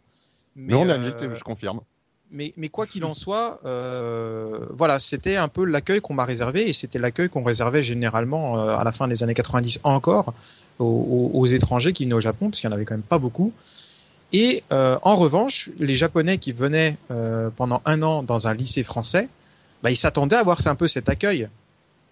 Et ils s'attendaient un petit peu à être pas des bêtes curieuses, mais en tout cas qu'on s'intéresse à eux. Et malheureusement, dans beaucoup de cas, ils étaient perdus dans une classe. Euh, bah, les gens s'intéressaient pas forcément au Japon, etc. Donc, tu avais un ou deux, deux otaku qui venaient les voir, mais sinon, ils étaient totalement laissés euh, tout seuls. Et Oh. ils avaient énormément de mal à se faire des copains, des amis. Ils n'avaient pas du tout le même accueil, quoi. C'était, euh, c'était, ouais, c'est, ils, ils déchantaient pas mal en fait à ce niveau-là aussi, quoi. Mais, mais ça, ça, c'est, beaucoup dû en, en fait à notre multiculturalisme, à notre, euh, en, un autre exemple. Euh, il Moi, quand tu tu vas au Japon et que tu lis un truc, euh, enfin, quand tu es au Japon dans le métro, il est pas rare qu'on vienne te voir euh, en anglais et qu'on te dise vous venez d'où, quoi. Et alors quand on te dit help, help, Comment? Help, moi on m'a sorti souvent euh, help, genre tu veux de l'aide? Ouais, mais c'est pas rare du tout, tu vois, qu'ils viennent t'accueillir et ils, ils font ça de façon totalement spontanée, de façon totalement désintéressée et très gentille, c'est-à-dire qu'ils s'intéressent à toi, ils sont ils sont contents de t'accueillir, ils sont ils ont envie de t'aider si jamais ils voient que tu as un petit souci, etc. Mais parce que pour eux, dans leur tête, c'est totalement naturel. T'as une tête de blanc, t'as une tête d'arabe, t'as une tête de noir, t'es pas japonais, c'est clair. Voilà, c'est évident pour eux, donc t'es un étranger, même si ça fait encore une fois 30 ans que t'es là. Par contre, en France, ils s'attendent un petit peu à avoir la même chose parce que pour eux, dans leur tête, c'est la France, c'est des blancs quoi. Mm. Et, euh, et c'est vrai que quand euh, quand tu viens en France, quand ils viennent en France, bah, ils s'attendent pas du tout à, à, à voir cette mixité euh, culturelle euh, ici, et personne ne vient les voir. Moi, il m'est arrivé une fois, oula, l'erreur que j'ai pas faite, mais d'aller voir une, une asiatique. J'étais persuadé qu'elle était japonaise, j'étais persuadé qu'elle était une touriste. Je sais pas pourquoi, mais je suis allé la voir pour pour lui demander vous venez d'où en japonais? Effectivement, elle comprenait le japonais parce qu'elle était, euh, mais elle était japonaise née en France. Et elle fait je suis française comme toi. mais elle m'a répondu d'une manière mais froide et distante et, et presque méchante. En Oh, gros, elle a Comme très ça, mal pris connard. Ah, elle est parisienne. Elle, est- elle était parisienne, part, mais elle a le fait Elle avait le bon ton. De, de son faciès, j'aille la voir, alors que moi j'y allais de façon un peu innocente. J'étais persuadé qu'elle était japonaise, et, parce qu'elle avait tout de, de la japonaise touriste pourtant. Mais elle a très mal pris le fait que de son faciès, j'aille euh, la voir et que je la catalogue euh, bah, comme ça. Mais c'est très français en fait dans, dans, la, dans la mentalité. C'est-à-dire que on a, on a cette, euh, cette volonté, même si c'est pas encore parfait, de, de, bah, de vouloir intégrer tout le monde. Les Japonais, quand ils viennent en France, ils sont, ils sont étonnés parce que on leur parle pas en anglais, on leur parle en français. Et ça, ça joue beaucoup contre nous. Mais ils sont, les Japonais, ils se disent, mais ils nous parlent en français, les Français. Bah oui, vous êtes en France. euh, bah oui, mais moi je suis japonais. Ouais. Bah, on Les- peut les- pas le savoir. Les le Français, ils les Français, ils parlent pas anglais en même temps. Oui, déjà. Il y a aussi Non. ça. Mais les Japonais sont, sont mal placés pour nous donner les leçons en même temps. Mais euh, bah, de toute façon, voilà, c'était pour, pour dire que euh, il y a en en France, on a on a un multiculturalisme qui fait que les Japonais s'attendent euh, s'attendent au même accueil que qui nous réserve, enfin qui réservent eux aux étrangers qui sont encore assez peu nombreux, alors qu'en France, c'est tout simplement plus possible, quoi. Il arrive d'être un peu méfiant, parce qu'une fois j'attendais une amie dans le métro de Tokyo, je me suis fait serrer par trois flics japonais en civil. J'ai pas compris quoi. Bon, ils ont juste regardé mon passeport et. euh, Mais bon, Oui, ça- c'est arrivé une fois aussi. J'attendais juste un fois. Mais j'ai effectivement eu un, un contrôle de, de police euh, où ils m'ont demandé mes papiers. Mais ils ont été très courtois, très gentils. Ils m'ont laissé repartir tout de suite parce que j'avais ma Oui, il est parti en me disant bonjour. Voilà, donc. euh, Bah, nos policiers aussi sont très courtois, très gentils. Oh. je. Je pense. ouais, en tout cas, ils essayent parce que Oui, ça, voilà. ça, ça, ça grimpe assez facilement. Quoi. Mais euh, voilà, il y a, il y a énormément de, de voilà le fait de, de vivre au Japon. Je pense que ça ouvre pas mal de, Mm. de- ça ouvre pas mal les yeux sur sa propre culture et sa propre façon d'être avec les gens. D'ailleurs, j'avais remarqué une chose aussi qu'ils font les Japonais, euh, c'est-à-dire que mm, par exemple, moi, je vois quelqu'un qui a un problème dans la rue, je lui donne un coup de main, c'est merci, au revoir, point barre, on lui donne de l'aide et on s'attend rien à avoir quoi que ce soit en retour. Et ben les Japonais, quand je suis allée là-bas et que j'avais vu une petite dame à un moment donné qui, qui bataillait à monter les escaliers avec son sa valise qui avait l'air assez lourde, je vais la voir et je lui dis euh, bah t'as skaté Et elle me regarde mais genre ultra contente que je lui demande de, de, de l'aider, elle me fait "Hi, t'as skaté kudasai?" Donc je lui Hmm. donne un coup de main. Donc euh, j'étais avec mon, ami aussi qui lui euh, lui a donné en fait lui a donné le bras pour l'aider un peu à monter puisqu'elle avait de la difficulté à monter. Moi je lui ai monté sa valise. Une fois qu'elle était en haut, on lui dit voilà, on lui dit bonne journée et on allait partir. Et là elle nous arrête en disant arrêtez, attendez, attendez. En disant mais qu'est-ce qu'il y a? Et elle, elle voulait nous donner absolument quelque chose et en fait ils nous donnent des biscuits ou des gâteaux ou des bonbons en général. Et on a halluciné que euh, il donnait une sorte de quelque chose en échange qui est rien en fait en même temps on s'en fout quoi parce que on voulait lui donner un coup de main on voyait qu'elle bataillait et ben euh, chaque japonais que j'ai aidé à chaque fois qui était juste d'une manière simple Mm. il tenait absolument à m'offrir un bonbon ou Mais ça, euh, Ça, c'était parce que tu étais étrangère. Parce que euh, entre japonais, ils le feront jamais. Ça, tu peux me croire. Mais le, le nom, c'est, mais ça, c'est juste par, par faciès. Hein. C'est-à-dire que Ouais. pour, pour elle, t'étais évidemment, t'étais une touriste, et puis elle a voulu te remercier pour te montrer parce qu'elle pouvait pas s'exprimer autrement. Elle a voulu te Mhm. donner un petit truc. Mais c'est vrai que ça arrive assez souvent. Moi, je me suis déjà retrouvé plein de fois pendant mes années au Japon dans des dans des bleds complètement paumés où il y avait personne, Mhm. euh, dans des festivals euh, d'été, tu vois, etc. Avec euh, et je me j'avais juste à me balader dans la rue pour que les mecs derrière leur stand, euh, tu sais, ils faisaient leur leur maïs grillé, ils faisaient leurs Ouais. bonbons, leurs leurs leurs pommes d'amour, etc. Ils étaient tellement étonnés de voir un, étr- un étranger au- perdu au milieu des, des fêtes de montagne, Ouais, euh, pas qui me donnait des trucs gratos, quoi. C'est énorme. Ouais, c'est. Enfin, on, on en est là aujourd'hui. En France, c'est vrai que c'est impossible. C'est. Enfin, de. de... En France, ce sera 15 euros. Non, bah non, moi non, je, tu sais, je demande jamais rien. Enfin, quand tu, enfin, c'est normal, Non, comme plein de gens, quand tu, quand tu demandes, euh, quand tu proposes ton aide, tu proposes ton aide, point barre, c'est tout.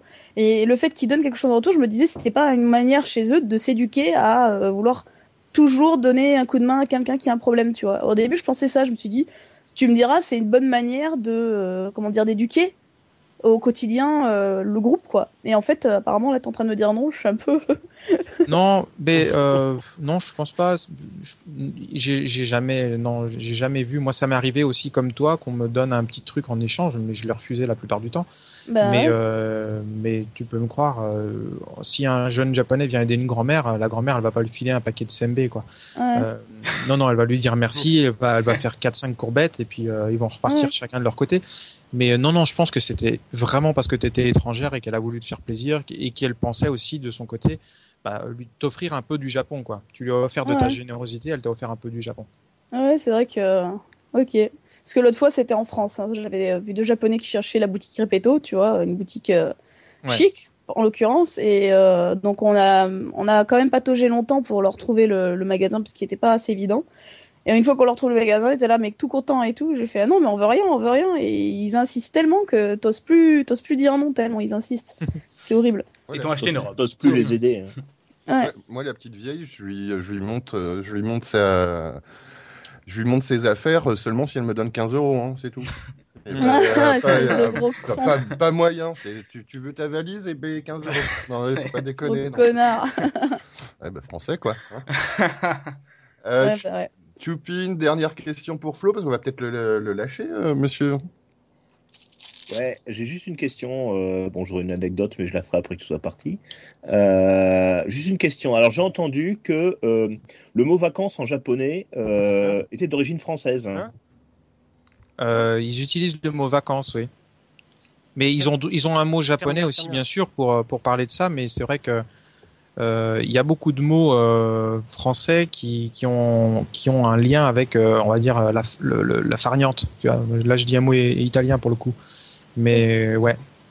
Effectivement, ils utilisent le mot vacances euh, bah, parce qu'ils sont jaloux de nos cinq semaines de congés payés, quoi. Ils en ont Ouais, combien déjà? Ils en ont Euh, deux ils en semaines. ont officiellement, ils en ont, je crois, c'est quatre, mais euh, je crois que la moyenne c'est deux. Ils D'accord. prennent en gros deux semaines de vacances euh, maximum et les deux autres euh, c'est du service quoi pour. Ils sont extrêmement dévoués ouais. à leur travail, ouais. La Ouais, voie ouais. Du, euh, du Bushido. Mais ça euh, ça c'est vrai que les, les vacances en France c'est sacré. Eux ils ont du mal à comprendre comment on peut prendre autant de vacances. Mais vraiment hein, je vous le dis. hein. Ouais. Euh, j'ai travaillé pendant trois ans dans l'administration japonaise donc en tant que fonctionnaire. J'étais fonctionnaire au Japon pendant trois ans. Et dans mon bureau, j'avais, on avait des liens avec la mairie de Nantes, qui était la ville jumelée avec, avec la ville avec, la- avec laquelle je, pour laquelle je travaillais. Et au mois de, au mois de septembre, on avait un festival de jazz et on faisait venir des jazzeurs, des, des musiciens de jazz nantais. Et on passait par la mairie évidemment pour organiser ce truc-là. Donc c'était au mois, c'était au mois de septembre, on organisait tout. Et à la fin du mois de juillet, euh, j'étais donc le délégué pour faire le lien entre les deux villes. Et euh, j'appelle la, la mairie de, de Nantes, je demande la personne, et euh, elle me dit ah bah il faut rappeler en septembre.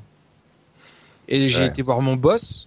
Euh, je lui ai dit bah, écoutez euh, j'ai un petit souci. Elle est la, nana qui organise ça, elle, elle est pas là. Elle fait ah bon bah rappelez la semaine prochaine. Je fais non faut rappeler dans un mois. Elle fait comment ça? Elle est malade? Je fais non elle est partie en vacances. Elle a fait en vacances pendant un mois. Elle a il a pas compris.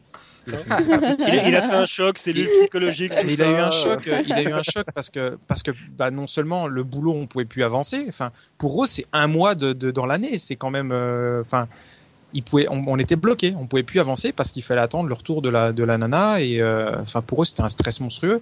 Enfin partir un mois de l'année, c'était pour eux c'était choquant, voilà. Donc euh, je sais pas s'ils sont jaloux, en tout cas ils sont toujours très surpris euh, par euh, bah, par le nombre de, de vacances qu'on a et surtout parce que nous on les prend en fait. Et eux, ils en ont beaucoup dans leur congé, dans leur contrat, mais ils les prennent pas. Ou beaucoup moins, du moins. Ouais. Les offrent à leur boîte. C'est un peu ça, ouais. Ou alors ils les prennent, mais quand ils démissionnent ou avant de prendre leur retraite, ils partent un peu avant. Enfin, on, voit ce genre de cas de figure. Ils cumulent les congés payés. Et moi, j'ai déjà vu des gens partir trois mois avant la fin de leur contrat parce qu'ils avaient accumulé tellement de, congés payés non euh, non pris, bah, qu'ils prenaient tout à la fin et au final, ils partaient trois mois avant tout le monde. Enfin, avant tout le monde, ils partaient trois mois à la fin de leur euh, leur contrat. Mais euh, oui, ça c'est sûr, les Japonais, ils sont, sont des gens qui, bossent plus que nous en termes. Je dis pas qu'ils bossent mieux, mais en tout cas, ils bossent beaucoup plus. Bah, ils sont restés à l'époque du samouraï, quoi, où ils vouent leur culte à leur maître, sauf que le maître c'est le patron, c'est la boîte, c'est l'entreprise. Ça a un peu changé, Voilà. hein, c'est vrai, mais c'est Mm. vrai que ce que tu dis, c'est la, la culture Mm. du. euh, Bushido. pas ouais, et puis même au-delà de ça, il y a, y a ce qu'on appelle le Shushinkoyo, c'est euh, Mm. l'emploi à vie, c'est un système économique japonais qu'on a tous étudié en classe de seconde normalement. Mais euh, aujourd'hui, c'est terminé, mais pendant pendant très très longtemps, et ça vient, comme tu le dis, de bah, de, de cette déférence envers le, le maître du le maître euh, bah, du groupe, quoi. Mm. Mais euh, ils sont dévoués corps et âme. On leur garantit un emploi à vie, mais en échange, ils sont dévoués, quoi. C'est pour ça qu'ils restent très tard et donc le soir ils vont faire des karaokés, ils vont se divertir et rentrent très peu chez eux. Ben, après le boulot, Ouais, il y a la deuxième mi-temps, ouais. Après Ouais. le boulot, il J'ai y a- jamais vu, vont- je sais pas si vous avez fait la même chose, mais moi j'ai jamais vu autant de mecs bourrés au mètre carré le soir. Ah bah ça. Ah oui, ils boivent beaucoup, oui, ça. ça Ah je- ouais, Mais- mais carrément quoi. On se pose plus D'ailleurs- les- les- les- les, euh, la, la question sur les coins où tu traînes, hein, parce que euh, t'as une nana qui vient t'allumer, euh, t'as des. Bah, Et, et encore, je vous ai pas tout dit. Hein. D'ailleurs, pour info, on était une fois allé dans, un, dans une sorte de restaurant-bar euh, coréen qui était tout nouveau euh, vers Kyoto. Et donc, euh, trop content de nous voir parce qu'on était les seuls étrangers qui étaient venus. On était les premiers en fait à être venus dans ce, dans ce restaurant. Donc la nana toute contente, elle fait ah vous êtes les premiers et tout. On fait ah bon et tout. Enfin on pensait qu'il y avait d'autres étrangers. Et à côté de nous, on avait une table où tout le monde, ben il buvait mais de la bière et il fumait. Il y en avait un, on voyait qu'il avait rien pris. Et nous, on a commandé en fait quatre grands verres d'eau parce qu'on avait mais juste mais trop soif tellement on avait marché. Et donc on sert notre flotte. Et là, le mec tout content, il nous voit à côté en train de, de, de s'être servi de l'eau. Il demande de l'eau aussi. En fait, il osait pas aux, aux alentours de ses camarades de, de prendre de la bière. Et quand nous on a commandé notre notre flotte, il, en- il a osé commander de l'eau. C'est assez marrant. Effectivement. Je sais pas si c'était ça la solidarité euh, pour faire genre je, je, je ne bois pas parce que de l'eau parce que je serais le seul. Comme il était plus seul, bah, il en a profité pour boire. C'était assez marrant. Peut-être qu'il savait pas que l'eau existait, puis euh, il s'est dit. J'ai jamais vu. C'est peut-être ça. Donc ouais, pour, pour conclure, on va, on va laisser, euh, on va laisser Flo tranquille. Flo, on va parler un petit peu de toi. Donc pour ceux qui l'auraient pas reconnu, euh, l'appel à un ami, c'était Florent Gorge. Donc Florent Gorge, euh, qui est donc le patron de, de Macbook, euh, qui est le présentateur euh, qui écrit euh, les, euh, la Playhistoire. Ils oublient la Playhistoire et sur la chaîne. la Playhistoire sur No Sur Life. No Life. Et, et- alors, je fais juste un petit truc là. Excellente émission. Entre parenthèses, je dis pas ça parce que le gars est là. Mais je dis aussi que j'ai regardé nos lives récemment et qu'ils sont encore à l'agonie financièrement. donc, si vous n'êtes pas abonné, euh, voilà. Ouais, No Life euh, est une chaîne euh, gratuite qui diffuse évidemment gratuitement et il compte sur les revenus de la pub qui sont euh, évidemment très très peu nombreuses sur les chaînes euh, du câble, enfin en tout cas de la DSL, et sur les abonnements de, de leurs membres qui, qui donnent à, droit à de la VOD euh, sans limite. Et effectivement, ils ont besoin d'aide, euh, vraiment besoin d'aide. Ils sont dans une situation un petit peu critique en ce moment. Donc, Mm. ils proposent vraiment des émissions cool qui sortent de l'ordinaire et qu'on trouve vraiment nulle part ailleurs. Et, et évidemment, la mienne, je vais en profiter pour en parler, mais elle sort aussi de l'ordinaire. Ça s'appelle Les Oubliés de la Playhistoire et ça traite des jeux vidéo euh, complètement barrés, complètement euh, oubliés aussi, et qui mériteraient en fait qu'on les remette au devant de la scène. Donc, c'est souvent des, des concepts euh, complètement fous, euh, des histoires de développement qui n'ont pas du tout euh, fonctionné comme ça devait l'être. Enfin voilà, c'est toujours bourré d'anecdotes euh, rigolotes. Et donc ouais, Et, moi euh, j'avais une. des jeux que personne ne connaît. Ouais, Justement, tu les sors d'où Voilà. Non mais attends, tu as parlé de Mio Nakayama de Tokimeki High School. Rien que pour ça, j'adore. Ah bah tu vois. Voilà. Et par exemple le- ce soir, même si la, la diffusion du podcast ne sera pas sera pas bonne, mais Pas ce soir on a parlé d'un jeu qui qui a été euh, financé, qui a été commandé par le ministère des Finances japonais et financé par les impôts des Japonais. Vous voyez, ce genre de jeu, ça existe au Japon. Et euh, voilà, un jeu Wow. vidéo, un shoot 'em up financé bah, par euh, les impôts. Et ouais, ça existe. mal. Faudra que j'aille voir ça. D'accord. Et donc tes, euh, ton actu parce que je- Bah, D'ailleurs, euh, si vous aimez bien les jeux vidéo, moi je les démonte sur Veryard, donc euh, après. euh, Il y a aussi ça. Émission euh, faite par Emo5. euh, Ah bah toi on aussi, comme des malades. tu, tu, tu connais bien No Life alors. Ah bah oui, je connais bien No Life. Ah bah voilà. J'y vais de temps en temps euh, pour, pour les émissions euh, de Veryard, donc voilà quoi. Ouais. Qui malheureusement s'arrête l'année prochaine. Ah. Ouais, parce que c'est beaucoup de Beaucoup temps et c'est beaucoup de travail et euh, bon, comme c'est pas rémunéré aussi, euh, chacun a des plans de carrière différents et donc voilà quoi. C'est pas le problème, hein, c'est avec plaisir qu'on a fait déjà l'émission Veryard, mais voilà quoi, à un moment donné, faut pouvoir vivre aussi malheureusement, donc euh, Ouais, bah Donc j'écoute, voilà. hein, ça fait deux ans que je fais l'émission Mm. euh, Les Oubliés de la Préhistoire une fois par Ouais. semaine. Je sais à quel point ça demande beaucoup de travail. ouais, bah ouais. Et évidemment, c'est pas rémunéré, c'est d'autres euh, d'autres business models, mais c'est vrai que c'est compliqué. Faut beaucoup Ouais. de passion et euh, moi je le fais par passion évidemment. Et Bah moi, ouais. tout ce qu'ils font, c'est par passion aussi. Donc faut les aider quoi. Donc Et moi, ça, mon ouais. actu, bah écoute, euh, Raph, euh, je continue de publier des bouquins. Récemment, on a publié une BD en pixel art qui est vraiment cool, qui s'appelle Bass Def Deluxe. C'est dessiné par un artiste lyonnais qui s'appelle JB. Et euh, c'est un geek, hein, le gars. hein. il adore les jeux vidéo. Il joue beaucoup aux jeux vidéo depuis très longtemps, donc il connaît bien le sujet. Et donc, il a eu l'idée d'imaginer euh, deux, deux geeks, deux nerds qui euh, jouent à un jeu un peu bizarre euh, qu'ils ont acheté sur Internet, sur NES. Et euh, lorsqu'ils commencent à, enfin, quand ils lancent le jeu, ils se retrouvent aspirés dans leur NES et ils vont se retrouver dans un monde 8 bits et ils vont essayer de sortir de, ce, de cet univers. Et alors, évidemment, c'est bourré de références. Tout ça, c'est en pixel art. C'est des petits gags qui sont vraiment très cool. Et dans la deuxième partie, ils arrivent à en sortir et puis ils partent, ils décident de partir en vacances. Le mec, il emmène sa Game Boy, il se retrouve aspiré dans sa Game Boy, donc rebelote. Et là, c'est dans un univers monochrome à quatre couleurs de gris, enfin quatre dégradés de gris. Et donc, on vient de sortir cette BD qui est offerte avec un DVD. Et dans le DVD, il y a euh, une heure de, bah, de, de, de, con- de contenu, euh, pareil, du dessin animé, l'adaptation de, de la BD en dessin animé, tout en pixel art aussi, c'est vraiment super. Voilà, ça c'est ma, mon actualité récente. C'est disponible où ça? C'est euh, c'est disponible sur internet euh, C'est dans les Fnac C'est où? Alors on trouvera dans les Fnac tout début juillet, sinon c'est déjà disponible sur le site de l'éditeur, donc mon site, euh, Voilà. Omake, euh, O-M-A-K-E, B-O-O-K-S.com. Ah bah, Omake super, Books. parfait. Voilà. C'est disponible déjà.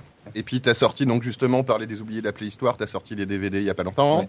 Oui, Mm. et Ouais. la première année de- d'émission, on a j'ai tout compilé. Encore une fois, hein, comme c'est pas payé euh, cette émission, euh, je fais tout pour le plaisir. Et puis euh, eux aussi de leur côté, bah, ils diffusent euh, sans aucune garantie de quoi que ce soit, mais ils le diffusent. Moi, je garde les droits sur le truc et j'ai réussi à faire une box. Et euh, bah, maintenant, j'essaie de le vendre. Donc c'est peut-être avec ça que je gagne- gagnerai mon premier euro. Pour le moment, c'est pas encore euh, c'est pas encore atteint, mais un an de travail que j'espère maintenant rentabiliser. Donc si vous avez euh, raté plein d'épisodes ou Mm. si jamais vous euh, voulez découvrir l'émission, il y a plus de 4 heures d'émission dans, dans, dans la DVD box euh, des oubliés de la préhistoire, la saison 1, Yep. euh, avec un bouquin de 150 pages euh, tout en couleur qui présente euh, l'émission et qui détaille encore plus les jeux. euh, voilà. Donc voilà. Pour... ça me permettra de bien, un petit peu de tout ce travail. Et donc Mm. pour ceux qui connaissaient pas, t'as aussi fait l'histoire de Nintendo. Ben, t'as écrit plein de bouquins à côté. Ouais, et puis j'ai traduit pas mal de mangas aussi. euh, ouais. Enfin bon, Ouais, vie Et, en parlant et en parlant d'émission, vous refaites un Desert Bus euh, l'an prochain? Ouais, et ça, ah bah, je suis content que t'en parles. Je suis, je Vas-y. suis content que tu Ouais. connaisses d'ailleurs. Ah bah Euh, ça fait plaisir. Mais oui, Desert Bus, c'est c'est un jeu que j'avais présenté dans les oubliés de la préhistoire, qui est un jeu complètement fou. En fait, c'est euh, c'est le jeu le plus réaliste du monde. C'est clair. C'est-à-dire que C'est un euh, les game développeurs, ils se sont dit, on va créer le jeu le plus réaliste du monde, c'est-à-dire qu'on va, euh, on va créer un simulateur de bus dans le désert, et de façon réaliste. C'est-à-dire que tu traverses euh, 800 km dans le désert américain, mais c'est tout droit, avec euh, la vitesse limitée du bus à 80 km heure. Et donc, pour relier Las Vegas à, Tus- à Tucson, il te faut à peu près 8 heures. Euh, et donc, tu roules tout droit, tout droit, tout droit, sans jamais t'arrêter pendant 8 heures. Super. Euh, et, euh, et en fait, c'est un, c'est un concept complètement barge, hein, bien sûr. Certes. T'as des quand moustiques t'arrives de à- temps en temps. T'as, la, mouches. t'as, la- t'as le mouche, ouais, t'as la mouche, t'es, heureux, tu vois la mouche arriver, c'est combien 2, 4 heures, la mouche arrive et t'es heureux Oui. quoi. il se, il se passe rien dans ce bus. C'est-à-dire que tu peux pas garder, par exemple, il faut faire attention parce que tu peux pas garder la manette euh, posée en se disant bon le truc il va tout droit, euh, il y a rien à faire donc je Non. vais attendre 8 heures pour voir ce qui se passe quand tu arrives à Las Vegas. Non, tu peux pas parce qu'il y a des- quand même des bourrasques devant. Donc tu es obligé de garder tout le temps la main sur la manette pendant 8 heures sinon tu te retrouves dans le bas côté et tu es obligé d'attendre la dépanneuse qui arrive elle aussi en temps réel. C'est-à-dire que si tu as déjà fait 5 heures de route, tu es obligé d'attendre 5 heures que la dépanneuse Oh mon dieu. Oh Oh merde. Ouais, et, et c'est- donc il se passe rien par sauf au bout de 5 heures de jeu, t'as un moustique qui vient s'écraser contre ton pare-brise. C'est le seul truc qui se passe. Et, euh, et en donc, fait, on a eu l'idée, euh, on a eu l'idée de reprendre le concept euh, développé par des Canadiens, vive les Canadiens, Yay. et, qui était en El fait d'utiliser le jeu le plus, le, en fait, c'est c'est un des jeux les considérés comme les, les plus chiants du monde. Euh, ça, c'est obligatoire. Oui. Mais ils se sont dit c'est marrant parce qu'avec ce type de jeu, tu peux faire des rallyes. C'est-à-dire que tu peux faire ce qui- ce qu'on appelle du, du long play aussi. Et, et les mecs, ils ont eu comme idée géniale euh, bah, de rouler tant que les gens font des dons. Donc de voir combien de temps ils pouvaient rouler. Et euh, ils ont commencé comme ça. Et aujourd'hui, ils ont et, et l'argent qui était versé, c'était reversé à des, euh, à des à des associations caritatives.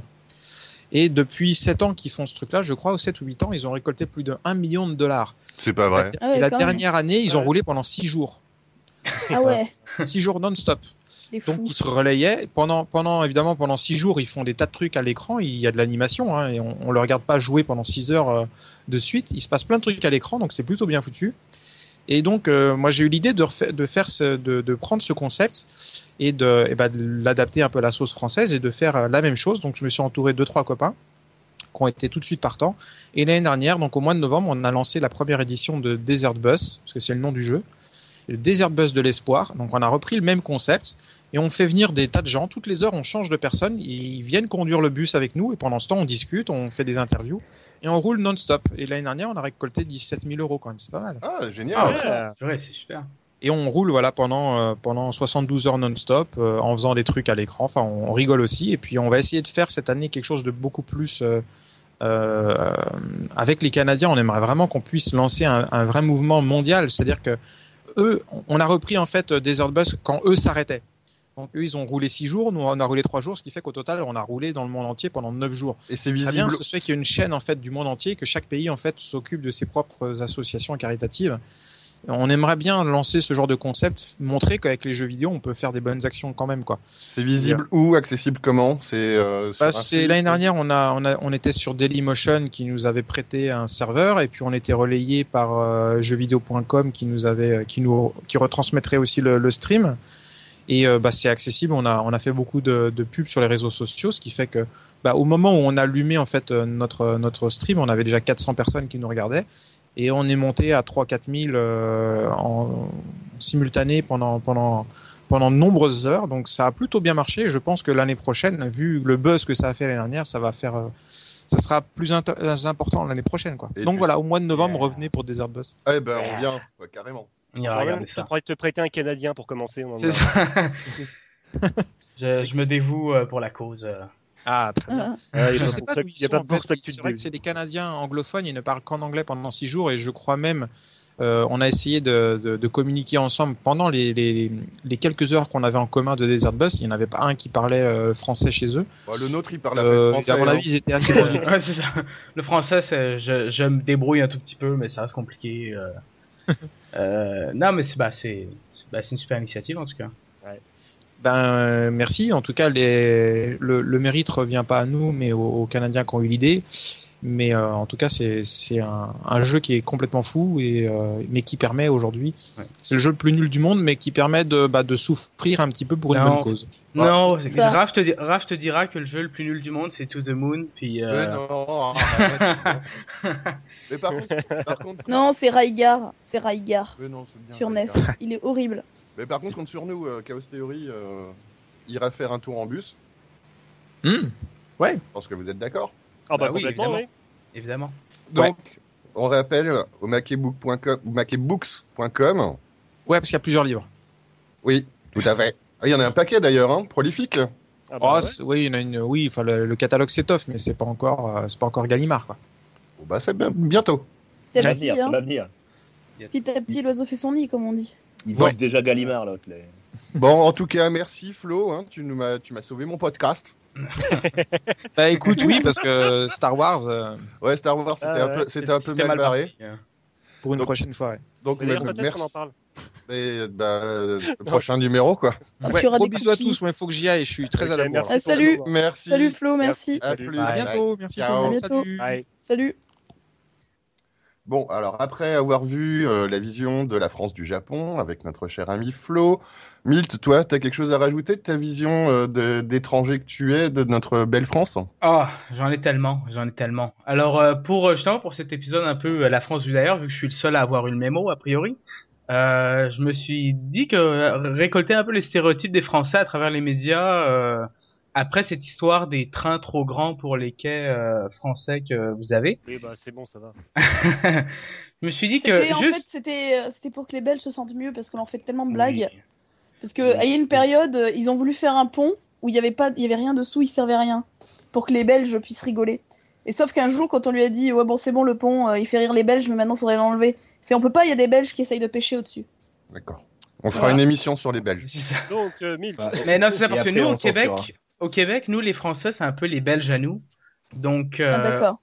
Ah oui, hein, c'est euh, c'est c'est comme ça. Donc euh, on a- j'ai décidé de faire une petite liste des stéréotypes juste pour qu'on passe à travers, puis qu'on en discute un peu, ouais, voir ce que vous en pensez, puis que Voilà, on est passé On- à travers, c'est fait. qu'on- non non.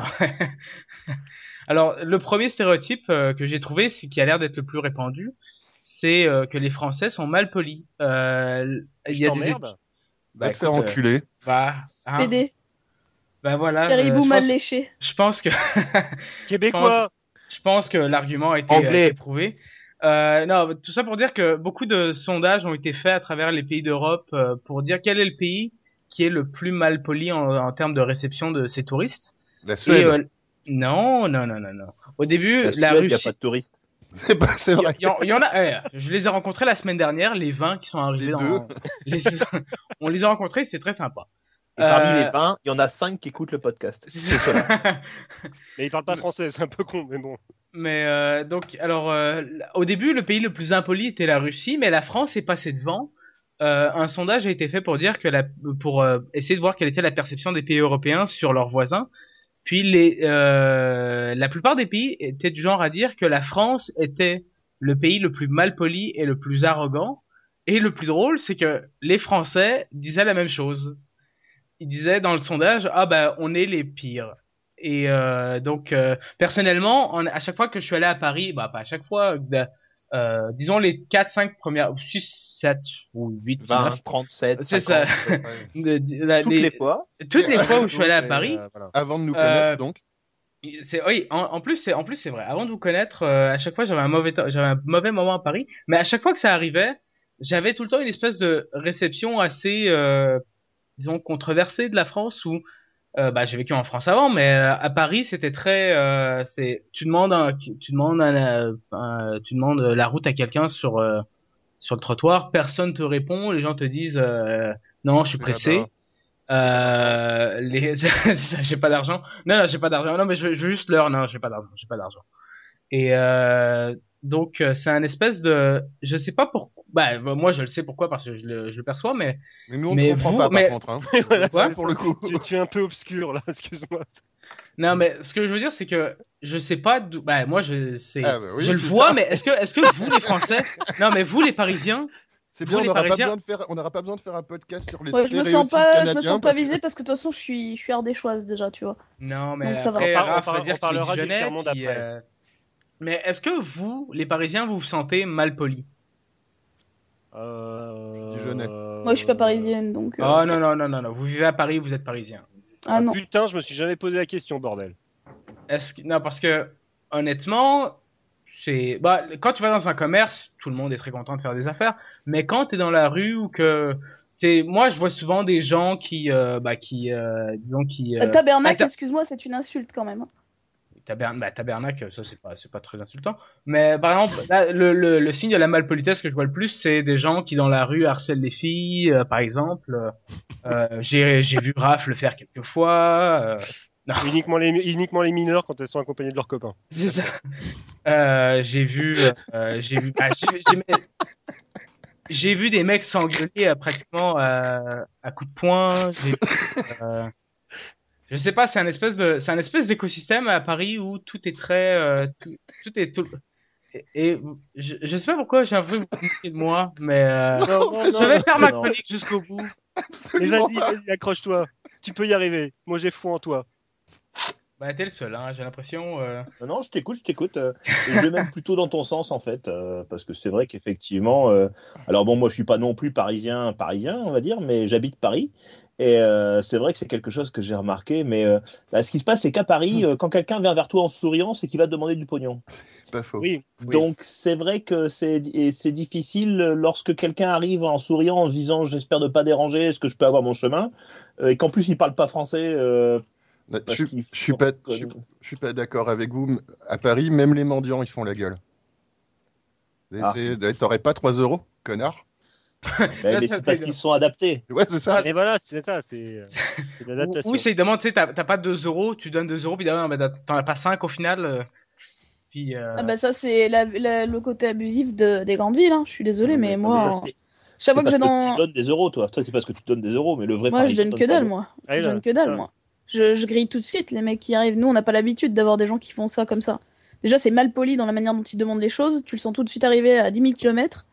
Donc tu fais non. Là maintenant, ils, utilisent, ils commencent à utiliser les techniques qu'on utilise en province, où c'est euh, ouais, excuse-moi, je suis un de te déranger, je suis un petit peu embêté là, voilà, il me manque genre 10 centimes pour pour mon foutu ticket de métro, tu vois, ou enfin pas de ticket de métro, mais mon, mon ticket de bus. Et je peux pas, je peux pas, et je dois absolument rentrer chez moi. Ouais, c'est vieux ça, bloquée. mais ça se fait dans toutes les gares. Non, mais enfin, c'est pas que ça se fait dans toutes les gares, mais généralement, ça arrive que ben, c'est généralement des jeunes. Parce que nous, ils font, les jeunes, ils, ils leur faisaient payer, mais plein pot limite les, les tickets de car. Donc, des fois, bah, tu te retrouvais comme une con, euh, et il te manquait 10 centimes pour payer ton, ton billet. Et donc, dès que tu vas voir le mec, tu lui dis, vous pouvez pas être indulgent. Le mec, c'est non, c'est temps. Donc, tu Oui. peux pas prendre le, le car et t'es bloqué. Alors que vous, vous avez le métro, donc vous pouvez le gruger. Il y a personne qui contrôle plus que ça. Puis au pire, si tu te fais contrôler, ben, t'as pas de bol, quoi, c'est ça. Mais sinon, euh, nous non, tu vois, tu peux pas, tu, pouvais- tu pouvais pas truander comme la- les Parisiens faisaient. Moi, je suis arrivée à Paris, j'ai vu qu'ils truandaient, ça m'a, ça m'a choqué parce que j'avais pas l'habitude de truander. Hop, C'est- psychologique. Mais limite, hein, je peux dire que nous, on avait, enfin, moi, j'ai pas cette habitude dans ma province d'être euh, agressé ou alpagué comme ça. euh. ça commence à venir de plus en plus parce que ben, les gens commencent à s'expatrier un peu à droite à gauche. Et quand tu vois des Parisiens qui arrivent dans les régions, tu les remarques tout de suite. hein. On les insulte tout, sans- tout d'un coup parce qu'on peut même pas les voir tellement ils sont cons, la plupart. hein. Mais Milt, pas tous. Milt, pour, euh, pour, euh, pour rebondir sur ce que tu dis, oui, je pense que les Parisiens sont, euh, sont mal polis et justement, parce que, parce que je l'ai remarqué, j'essaye de faire, euh, de, de faire dans le sens inverse et d'être le plus poli euh, possible avec les gens. Mais c'est Mm. vrai, mais je vais, je vais l'avouer que depuis que je te connais, puis depuis que je vais à Paris pour euh, traîner avec toi, j'ai des bons moments à Paris. Ça, je vais le dire haut et fort, j'ai aucun problème avec ça. Mais donc, donc, ce qu'on peut retenir de la conversation qu'on va avoir, c'est que euh, les Parisiens sont égoïstes, euh, puis qu'ils veulent En pas fait, donner à des mendiants. Il Puis... faut que tu le, il faut que tu le vois comme ça. Il faut te dire que plus tu mets des gens dans une, dans un même endroit et qui vont, qui sont limite à se marcher dessus parce que les appartements sont petits, que, enfin, il y a plein de choses qui sont des contraintes. Que chez nous, en province, on se pose pas parce qu'on a des grands euh, étendues, on a des grandes baraques, euh, ça coûte pas très cher. des vaches, et on a on a la nature, on n'est pas euh, comment dire les uns sur les autres. Et ben euh, ça va faire bientôt Paris à mon avis ça va devenir la Chine, ça va devenir des Ouais. gens qui seront irrespectueux de plus en plus. C'est-à-dire déjà il y a de l'irrespect, mais ça va être un, un taux mais monumental. Les Chinois à New York c'est des gros connards de première. Je suis désolée mais c'est vrai. Les En mecs France, en France, sont pas très très loin de se comporter comme ça aussi. ils sont pas très J'entends que bien des comme ça, excuses. mais je, voilà. je bosse juste à côté de la galerie Lafayette, euh, je peux te dire que voilà quoi. Bon, Et euh, Chaos, euh, Ouais. Anya, vous, ret- vous retourneriez habiter, habiter en province? Absolument pas pour moi. Voilà, merci. Mais, Donc, euh, Bah, euh, moi ça me dérangerait pas mais après voilà. Mais quoi. après, moi, par moi, contre, plutôt oui, par exemple. hein. c'est peut-être- oui, sans problème. C'est peut-être parce que justement je viens de province et que quand je suis arrivé ça m'a un peu choqué que j'essaye de me balancer dans l'autre sens en disant ben j'hésite pas à parler aux gens, j'hésite pas à dire bonjour, merci, euh, faire un sourire une fois de temps en temps. Euh, Voilà, parce que- Tati, Tati, c'est un super héros à lui tout seul, il va Ah, il est- contrebalancer toute la mauvaise il humeur. Ben non, mais Il si, essaye d'améliorer l'espèce. et si tout, Ah, le mais- monde, si tout le monde le faisait un petit peu, bon bref, on n'est pas là pour débattre de Voilà. ça non plus. Bon, Milt, on est mal poli ensuite. Pro- veux prochain, prochain, prochain stéréotype. Euh, les Français détestent. Non, les Français détestent euh, tout le monde, les Américains, les Anglais, les Chinois. Tous les Français ont un a priori sur les touristes euh, qui viennent les voir et, et les détestent cordialement. Oui, et alors? Euh, non, non, moi j'aime tout le monde sauf les Anglais, les Américains, les Chinois, les Japonais et les Suédois.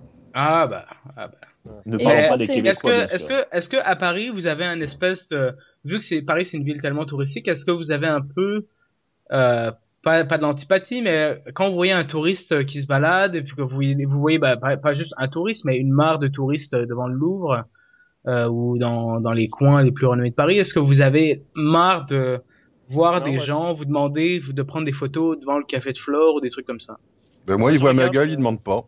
Moi, je regarde s'il y a un portefeuille qui dépasse.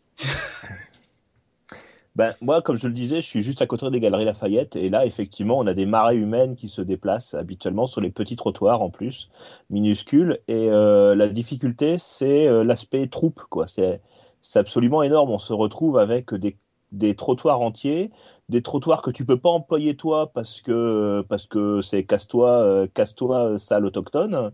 Et euh, voilà, oui, les, les Chinois en particulier ont beaucoup de problèmes. D'ailleurs, il y a eu beaucoup de des autorités chinoises sont en train de faire des cours d'éducation pour les euh, pour leurs touristes, pour leur dire, écoutez les gars, vous êtes à l'étranger, euh, sachez vous tenir. Mais voilà quoi. Alors par contre, de la même manière, si pour une raison quelconque, on me demande une information, de prendre une photo, tout ça, ou ou même je me propose sans aucune difficulté, pour porter les valises et, tout ça. Donc c'est pas c'est pas le problème. C'est l'aspect parfois l'aspect un peu groupe euh, groupe énorme marée humaine. C'est vrai que c'est un petit peu. euh, Moi, Mais- ça dépend. Mais moi, ça, dépend de parce que l'appareil tu es un ange, donc euh, tu, as, tu, as, tu as un cœur d'or à l'intérieur de toi, mais... bah, à partir de 130 kilos, l'ange il vole plus. Donc euh, on va dire que Oui, mais c'est un gros 1m60, dindon alors. Voilà. Et quand on dit les, quand les gens, quand les mecs d'un mètre 90 parlent, les mecs d'un mètre 60 écoutent. Voilà. Bon, Milt, alors on t'aime pas. Ensuite, Vas-y. Alors, euh, le, le stéréotype d'après, c'est les Français puent. bah écoute, il n'y a que les gens sales qui se lavent. Hein. C'est tout ce que je te dirais. Rien à ajouter, votre honneur. Alors moi, les, les stéréotypes, je peux, je peux en balancer un. Même dans les films, ils en, ils en sortent, euh, ils en sortent un. Dans la famille Adams, par exemple, les valeurs de la famille Adams. Il y a, euh, tu sais, la, la nana qui drague fétide, elle lui fait, euh, Mhm. j'ai cru que vous veniez d'Europe quand je vous ai vu. Et lui il répond, ah bon? Pourtant j'avais pris un bain avant. Mais, Donc voilà, mais honnêtement, je, je sais pas d'où ça vient, parce que... Bah de l'odeur. En fait, non, ça mais- vient du fait qu'on est les, on est les premiers, on est les premiers dans le monde à, à faire du parfum. Ouais, déjà. pour Ah, ça. on, on- on fait Ah. énormément, énormément de parfums. Et on sait que le parfum, c'est pour sentir bon. Ce qui fait que, ben, il faut un sous-entendu, étant donné qu'on on est de- toujours de mauvaise foi, pas content, toujours à se plaindre. Et ben, il y a ce côté-là qui disent, eh ben, ils sont pas gentils, ils sont méchants, et tout ce qui est méchant, forcément, pue. Non, Voilà. mais c'est aussi aussi, le- pour. ouais, on fait du parfum pour cacher l'odeur, la mauvaise odeur, quoi. Mais je trouve que c'est une très très bonne euh, logique et euh, qui, est- qui réprochable. Il y a des raisons historiques à ça aussi. Oui, lors du Ah bah, débarquement, vas-y, GI, euh, les GI américains, c'est ça? Alors, il y, Ouais. il y en a plusieurs. La première d'entre elles, c'est que historiquement, euh, les, les, les villes ont commencé à arrêter d'utiliser l'eau et à arrêter de se noyer à peu près, à- de se noyer, de se laver euh, à- au moment de la Renaissance. C'est pour ça qu'on se lave pas. Hein. Un, un- un gars, un gars comme Louis XIV, par exemple, il s'est lavé une fois à 7 ans, il a failli en mourir tellement l'eau était contaminée par des, par des produits divers. Et sa toilette suivante, ça a été sa toilette funéraire. Sachant que le bazar, il a, il, a, il a eu 50 ans de règne ou 70 ans de règne, il faudrait que je vérifie. Donc vous voyez, donc effectivement, c'est Oui, d'ailleurs, un- je crois qu'il y en avait qui pourrissaient tellement ils étaient euh, en mauvais état de santé et, et Alors bon, ça c'est la gangrène, ça c'est pas tout à fait ça. Euh, quelque chose, quelque chose comme Versailles, par exemple, euh, les, les premières toilettes, euh, les premières toilettes pour aller aux toilettes, hein, euh, elles ont été installées lorsque ça a été ouvert au public et qu'il fallait que les gardiens ils puissent aller aux toilettes, parce qu'avant il n'y en avait pas. oui, et chiaient derrière les tapisseries. Et, des- et- et dans les buissons, quoi. Donc effectivement, Ouais. ça devait, euh, il devait y avoir une certaine odeur, et donc effectivement, ils planquaient, planquaient cette odeur Avec des avec parfums. avec des parfums. ouais. Donc ça, ça fait ça plus ça plus ça plus euh, peut-être cette histoire de, de débarquement que tu allais raconter. Oui, c'est les GI américains qui avaient été, euh, qui étaient euh, surpris en fait parce que euh, bon, ils ont débarqué dans certaines campagnes où il n'y avait pas l'eau courante et euh, en fait il n'y avait pas un certain confort euh, dans les campagnes françaises euh, au niveau, au niveau hygiène quoi. Ils avaient qu'à débarquer à Paris, ces connards. Ouais, enfin, c'est aussi surtout parce qu'ils avaient fantasmé considérablement la France. Parce que bon, euh, euh, dans les années 40, euh, l'Amérique, je suis pas sûr qu'au fond des Hillbillies, euh, c'est Hum. Hein, euh, tout le monde, et même encore de nos jours, il y a qu'à voir Sheriff et Whopper. Ce grand documentaire sur la. Grosse copelle Mais bon, en tout cas, donc je vous apporterai du déo, puis euh, des produits Bon, quand on je pue. viens à Paris. Ensuite, Ok. Euh, donc euh, pour le moment, on peut on peut être d'accord que tous ces stéréotypes s'appliquent à au moins à Yuki. Donc euh, on est d'accord là-dessus. Euh, on les Français- connard Connard d'étranger, il faut dire. Donc, euh, le Tu vas nous balancer un dans le fond qu'on remette bien le contexte Non, le prochain stéréotype, c'est les Françaises sont poilues.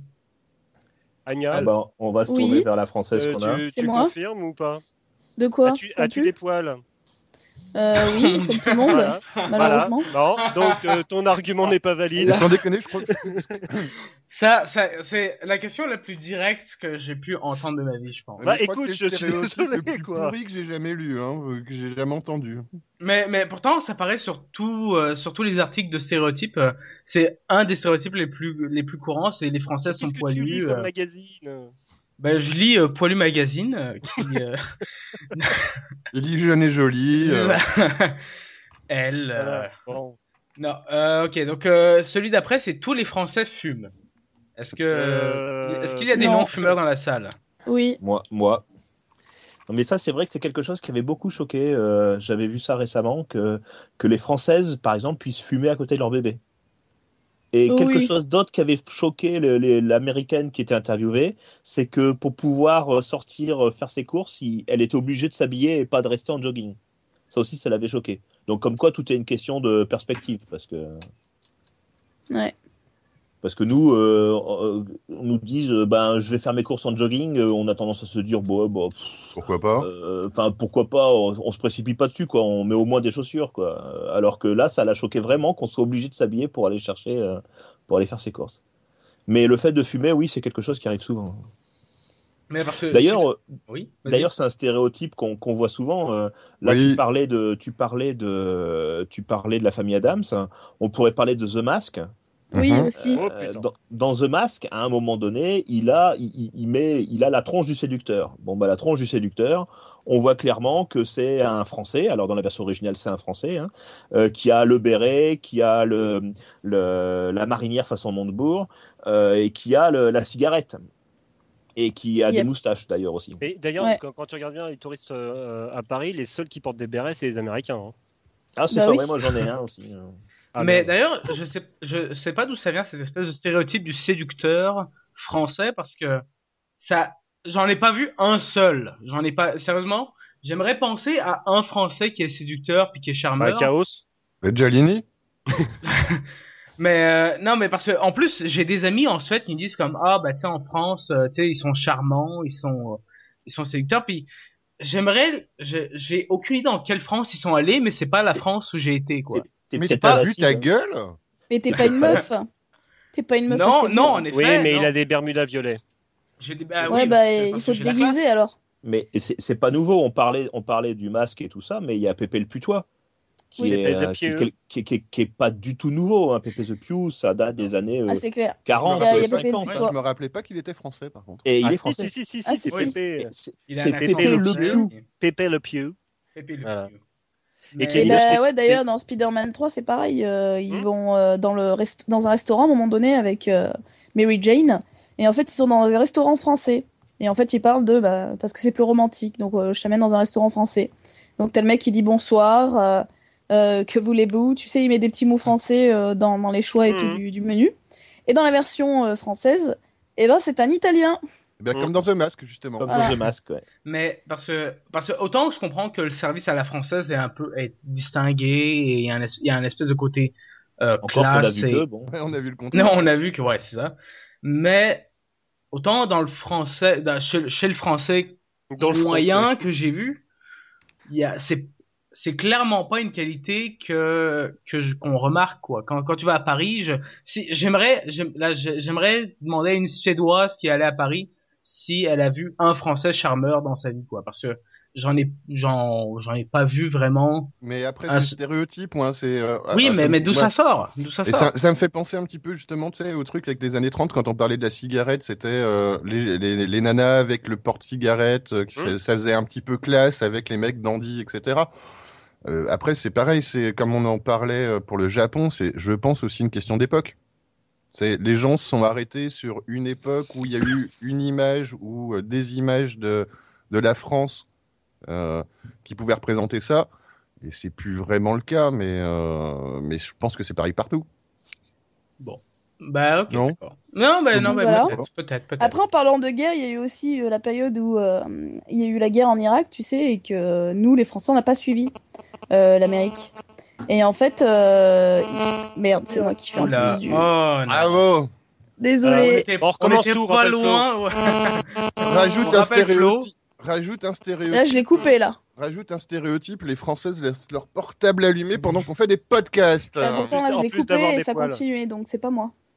Euh, Moi, je suis en mode avion depuis le Si début. c'est toi, parce que quand il coupe, il continue à envoyer des, des trames pendant un certain temps pour dire qu'il est en train de s'arrêter. D'accord. Donc bref, et donc Captain America, qui euh, donc euh, en Amérique euh, était en fait euh, considéré un peu l'image du héros euh, de guerre, tout ça, tout ça. Euh, rapport à Et- son nom, peut-être? Voilà. éventuellement. Et, et le fait qu'aussi en euh, beaucoup bah, beaucoup d'Américains le lisent au quotidien, ils ont mis en fait de l'actualité dedans dans un des derniers euh, qu'ils ont sorti. Et en fait, euh, Captain America sur une couverture, si je me rappelle bien, il, est, il fait une sorte de propagande en traitant les Français de bouffeurs de cuisses de grenouilles pour dire qu'en fait on est des euh, fiottes pour pas venir Et- les aider en, en Irak. Ouais, Alors, c'est eu- peut-être pas un des derniers un- sortis alors, hein, parce que Captain America, il est encore actif. Ah non non, euh, c'est pas un des derniers Ouais. sortis, c'est Bah, à l'époque. C'est à l'époque de la guerre en Irak. C'est Ouais, de les la guerre en dernières Irak. années ou un truc Et- comme ça. Et c'est parce que les Américains- euh, Oui. C'est parce que les Américains ont jamais essayé de chasser la grenouille. Attends, on est bouffeur de cuisses de grenouille, mais la grenouille, c'est des bestiaux qui font 300 kilos, euh, qu'il faut chasser à main nue et tout. Ouais, hein. Attends, mais c'est des vrais, c'est des vrais, c'est des vrais, c'est des vrais guerriers, les gars, qui chassent les grenouilles pour nous donner à manger les cuisses de grenouilles. Alors bon, ils y comprennent rien, les Américains, c'est comme ça. Puis euh, faut chasser, euh, faut chasser la sauce à l'ail aussi, donc euh, pour aller avec, c'est vachement compliqué. Avec les euh. escargots aussi. hein. Ouais, Ah, les escargots, c'est une des premières questions qu'on m'a posées au Japon. C'est mais vous mangez vraiment des escargots? Et bah dis-toi que Tu lui réponds, vous mangez vraiment du chien, et puis bah, voilà. dis-toi que ma prof au de Japon, japonais, faire. ma prof de oui. japonais et euh, ma correspondante japonaise, je leur ai fait goûter des escargots. Charci. Et depuis, elle a plus de correspondante pauvres. japonaise. Ouais, Ah voilà, si, c'est elles, ça. elles adorent, hein, elles kiffent. hein, en plus. Mais est-ce que c'est bon les escargots? Parce que j'ai jamais goûté. Puis euh, les cuisses de grenouille, j'ai goûté. Puis c'est bah.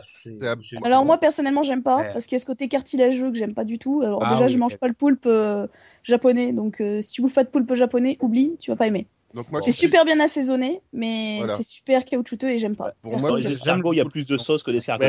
Pour moi qui suis bourguignon, donc escargot de Bourgogne, bourguignon. bah, escargot de Bourgogne aussi. Euh, Ouais, en a. fait, non, ça, moi, c'est pas bon, ça a pas spécialement de goût, c'est que la sauce euh, que tu manges voilà, avec qui ça. fait passer quoi.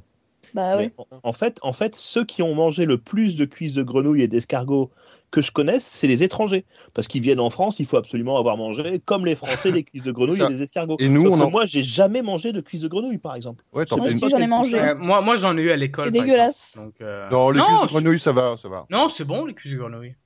Il paraît que ça a un goût de poulet, mais enfin bon. Oui, euh, oui, ah ça, bon. ça goûte exactement comme le poulet. selon mais moi. Ça mange du poulet Bah, voilà. Non, mais Bah quand oui. tu vois la taille des cuisses de grenouille, tu te préfères te prendre Non. une cuisse de poulet hein, pour le Non, c'est Mais, ouais, euh, c'est pl- c'est plus de travail que de viande que tu manges par rapport à ce que tu manges.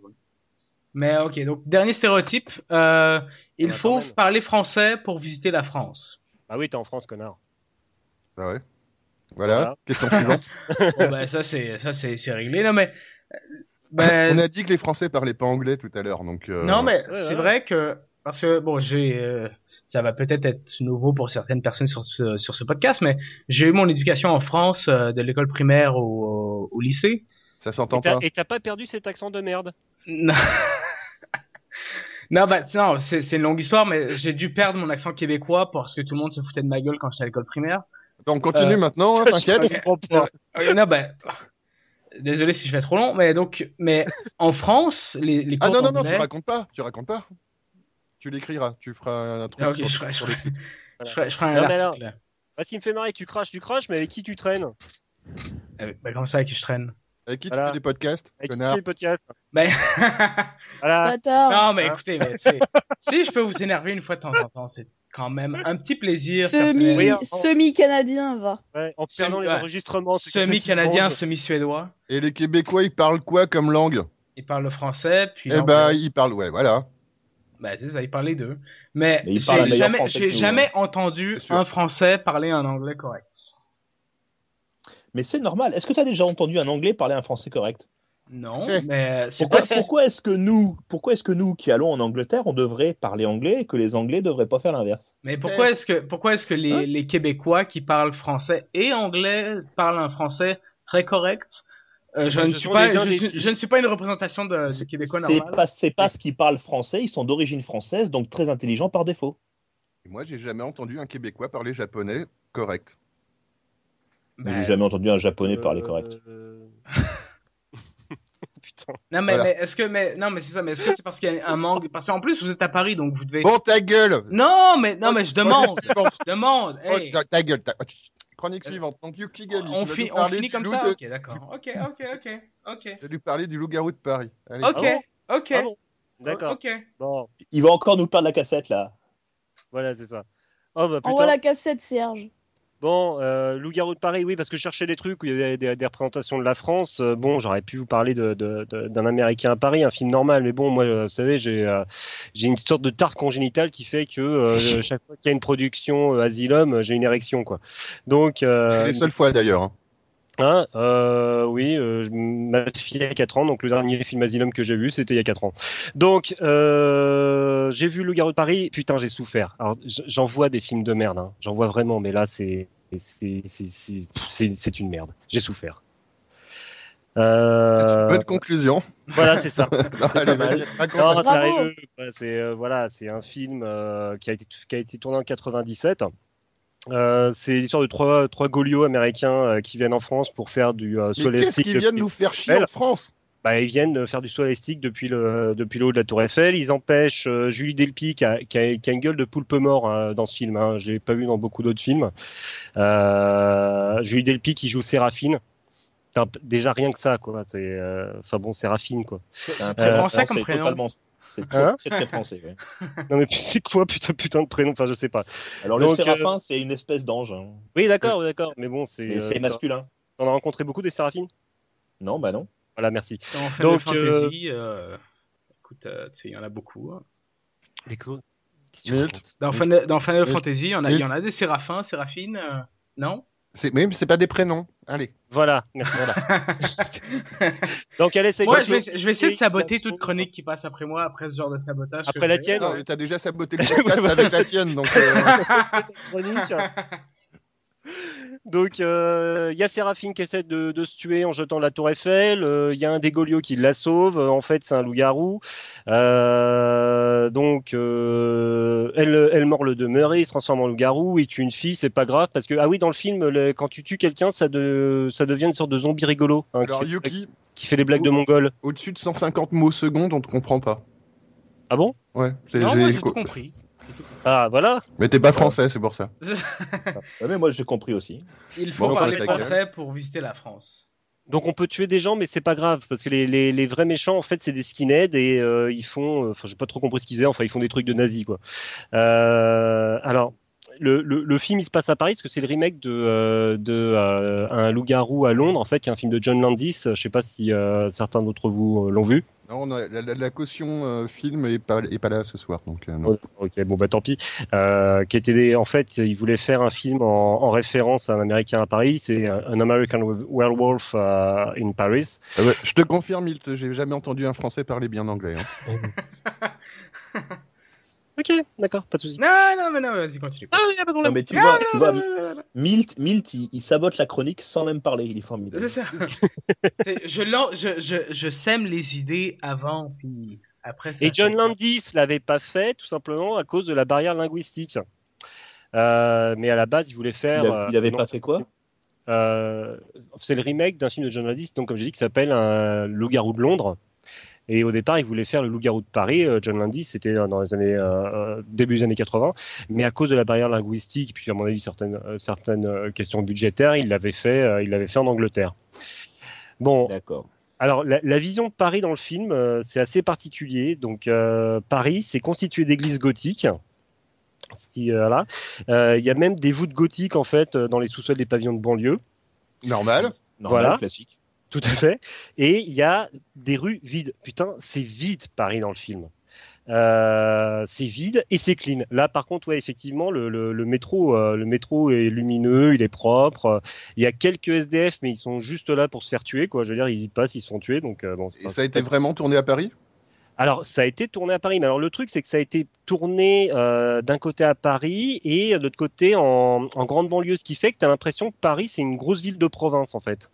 Euh, t'as un- t'as un di- non, mais c'est clair, tu as un dialogue, moi, que je, de- que, que, que je trouvais assez hallucinant. C'est que euh, il voit la fille pour la première fois, ils veulent se revoir. Il fait, bah écoute, on se retrouve à 4 heures devant la salle de concert. C'est-à-dire qu'à Paris, tu as une salle de concert. Tu te retrouves, tu te retrouves à 4 heures devant une Bah salle oui, de concert. Au Stade de France. Euh, Et tu vas à un concert à t'as une 4 heures, toi. Ouais. Mais c'est euh, voilà, c'est euh, bah, les voitures sont vieilles, euh, les Français ils ont des vieux prénoms. Putain, quand même Séraphine quoi. Enfin, enfin bon. Euh, mais quand même, euh, il y a une, act- des activités euh, ludiques. À Paris, on peut faire l'amour sur la tombe de Jim Morrison. Ah Je oui, con- je confirme. Je confirme. Non, pardon. Ah toi aussi. c'était pas euh, toi, c'était non bon. Euh, donc, parce que oui, il faut dire que euh, dans le film, les Françaises sont faciles. Hein. C'est-à-dire, elles se font toucher les, elles se font toucher les seins comme euh, comme on se fait la bise. C'est Euh, vrai ok. Non, Mais. Anya réagit, bordel. Non, elle, je Oh, pense mais ça va. Je suis complètement. euh, Non, ça va. Bon. J'approuve totalement de ce qui est dit. J'approuve parce que je suis tellement amorphe euh, à cause de ma fièvre là que j'essaye de suivre et de réagir, mais j'ai fait non trop tard. Ouais, d'accord. Ouais, ça pas- finit comment ton truc ça. Ça finit quand Bah en fait, il y a un festival de CJ pourri. Hein, c'est euh, puis pas mal de blagues de merde. Euh, ah, c'est bien ça. Ah ouais, non, non, mais c'est c'est c'est juste possible. Moi, je suis amateur hein, de blagues de merde, hein, j'ai et de films de merde. Mais là, c'est euh, trop voilà, merdique. C'est pas possible. T'es J'ai amateur vu. de blagues de merde, tu connais Tati, quoi. Ouais, En fait, les blagues ça à va, caca. Ça va, hein. Merci. Voilà, c'est En ça. c'est la blague à caca. voilà, j'ai tout à fait. J'ai- j'ai aimé euh, Birdemic, euh, j'ai aimé Sharknado, j'adore Sharknado. Voilà, mais ça, voilà, mais ça, c'est- même pas, c'est même pas fun à voir quoi. C'est à la fin, il y a y a les deux euh, les deux loups-garous donc euh, Séraphine, euh, bordel, et le et le Golu américain, tous les deux loups-garous euh, qui qui se marient, sont heureux. Alors ils ont fait des victimes, hein, mais c'est pas grave, on est heureux. Non, franchement, le, le film, moi, je le trouve haïssable. Les personnages sont détestables. L'humour est merdique. Il y a qu'un seul truc que je trouvais rigolo. C'est un truc que je me souvenais pas. C'est qu'il y a une apparition de Thierry Lhermitte au début du film et il est habillé comme euh, le professeur Burgonde dans les France 5. Je sais pas si, euh, voilà. c'est énorme. C'est le seul intérêt du film. Donc c'est, voilà, je ne le conseille pas. Des fois, je dis même bourré, mais même bourré, quoi. Mais il y a un Même truc que je pour- comprends pas. même les c'est films pas possible. pourris- Les films pourris, tu les, ouais, tu les adores normalement. Donc en train Ouais. de dire que c'est un bon film. Ouais, mais t'as des films pourris qui sont marrants, Voilà, qui sont vraiment ça. un intérêt parce qu'il y a vraiment une jugeote derrière qui est fait pour que ce soit rigolo et hilarant. Mais même Et t'as des films qui se veulent sérieux mais qui sont en fait rigolos. Et t'as aussi ces films qui pensent être marrants et qui ne sont pas en fait. Voilà, mais c'est ça, je pense que c'est plus dans le. On pense être marrant, mais on l'est pas du tout. C'est, par exemple, un, un film comme The Room qui a été fait au premier degré, mais c'est génial, quoi. Tandis que ça, c'est vraiment. euh, non, c'est de la merde. C'est de la merde. Oubliez ça, et j'ai envie de me crever c'est les yeux. on dit euh, le film N, le film naze. Voilà, mais complètement. Donc je, voilà, c'est, je me je me suis senti sale après l'avoir vu. Donc, Voilà. euh, bah, donc euh, voilà, merci Yuki de tes conseils euh, cinématographiques. Hein. C'est C'est- non conseil du coup pour, Voilà, la- pour une fois. c'est un conseil. Allez pas le voir, c'est un Voilà. conseil. Personnellement, ça a l'air d'être un film très parisi- parisien, un film très romantique. euh, Ah bah, Mais il ferme sa gueule, c'est pas possible. Si vous voulez, euh, par contre, euh, avoir des films euh, qui sortent de l'ordinaire, et d'ailleurs, en parlant du Japon juste avant, je vais oublier aussi ce, cette, euh, ce, ciné- ce cinéaste euh, très connu au Japon et même à l'étranger, qui a fait euh, Irréversible et euh, je crois Le Boucher, si je me rappelle bien. Mais oui, c'est. bah, Irréversible, Et- c'est voilà. un des meilleurs films qui a été fait. hein. Il a Ça, fait Hunter the Void, c'est ça? Ouais, mais c'est Le Boucher en fait qu'on voit, on voit au début de Irréversible d'ailleurs, qui est en prison et qui parle et qu'en fait il explique qu'il a, il a baisé sa fille quoi. Et quand tu vois le film euh, de, du Boucher, c'est vraiment un mec qui en fait mange du, du steak de cheval. Donc t'as aussi ce, ce stéréotype français euh, un peu chauvin qui mange du steak de cheval. Cheval. Et donc c'est ça qui a de- aussi de, de- de quoi de cheval. De cheval. De cheval. Vous foutez pas de ma gueule de mon nez Boucher. C'est H-W-A-L. Cheval. Le réalisateur, c'est Gaspard Noé, c'est un génie. Voilà. Ouais. Voilà. Mais, mais lui, il a résisté au déluge. Ah non, lui c'est des, Oh, de très bons films Oh, hein, euh, pour le coup. Gaspard Noé, c'est génial. Moi, j'adore. C'est c'est des Mm. expériences, ces films irréversibles. euh, Le côté c'est tourné à l'envers, super. c'est énorme. Ouais, et la Ouais. scène du viol est super dure à voir, mais c'est Ouais. une expérience cinématographique. Et Hunter the Void, c'est une expérience visuelle et cinématographique. Franchement, il faut le voir au moins une fois dans sa vie. C'est celui-là hein, le Boucher. Hunter Voice, c'est ça? Hunter the Void, c'est celui qui se passe à Tokyo justement et qui est fait en fait avec des, euh, une vue comme si, voilà, il, il s'est inspiré des vues qu'il avait quand il prenait de l'acide. Tu te Ouais. miltises, euh, Et, euh, et tout le film, c'est euh, comment? Tu te miltises un petit peu. Pourquoi hein? Tu recommences 14 fois tes phrases. Vas-y. Non, je suis bourré, c'est tout. Vas-y. Voilà, tout. Non, mais c'est les, les films de Gaspard Noé, voyez-les. De toute façon, c'est pas descriptible. Et celui avec le boucher, je vois, c'est- Carne, non? Non, je, je sais pas un truc dans le genre, quoi. Mais euh, oui, effectivement, c'est pas mal. Gaspard Noé, c'est ça? Oui, c'est ça. Tout à fait. Et euh, voilà. Non, non, Eh c'est- ben, on va en profiter. On va faire une petite pause musicale. Donc, comme ça, tout le monde va pouvoir aller chercher sur Google euh, qu'est-ce que. Où, où elle est, pissée, hein, Oui, aussi. Ce qu'a fait Gaspard Noé. Donc, on va écouter les C'est romanesques. Seul contre tous. C'est Seul contre tous qui Ouais. s'appelle le, Ouais. le, le film avec le boucher. Exact. Et sinon, laissez parler de Tati. euh, Oui, jamais. c'est ça. Ouais, non, c'est ça. Par l'intermède. euh, Jacques non, non, Tati, Jacques Tati, oui, celui-là. on t'expliquera, Tati, un jour. Donc, petite intermède musicale avec les romanesques. J'ai 17 ans, une grande chanson. Ah, Voilà, conseillée par Yuki Gami. tout à fait. Et euh, comme, comme on dirait chez Gamerside, prenez du bonheur. Non, c'est pas ça. C'est pas ça. Per- perdez du bon temps. Perdez du bon temps. Prenez du bon temps. Voilà. Les fans qui vont bien. Allez, zou.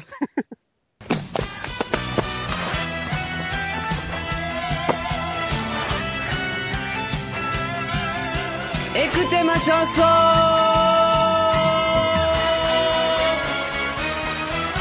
Sourire charmant sur la lèvre, elle est brillante. Ce sont mes accessoires. On n'a pas besoin de manteau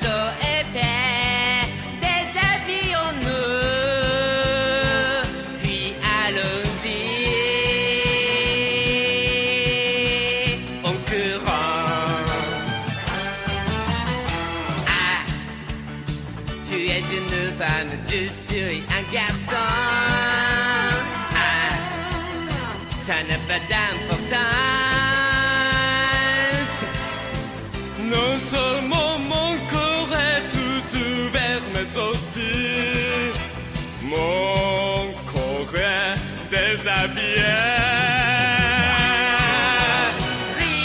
Rions et courons au bord de la mer.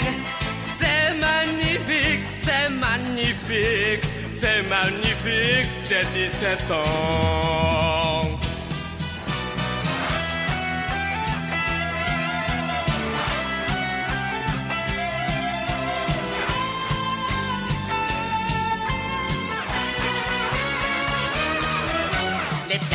De demi-sommeil est le coup de foudre pour n'importe qui. C'est la vie quotidienne. Si vous voulez me serrer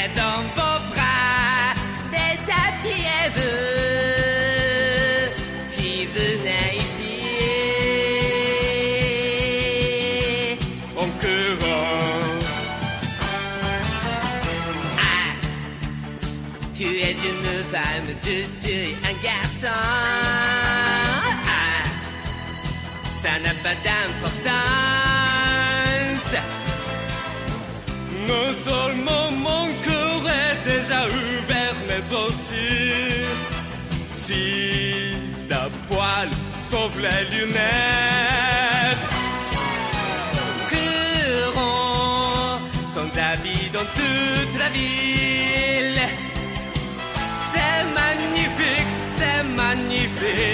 C'est magnifique, j'ai 17 ans. Courons sans habit dans toute la ville. C'est magnifique, c'est magnifique, c'est magnifique, j'ai 17 ans. L'amour,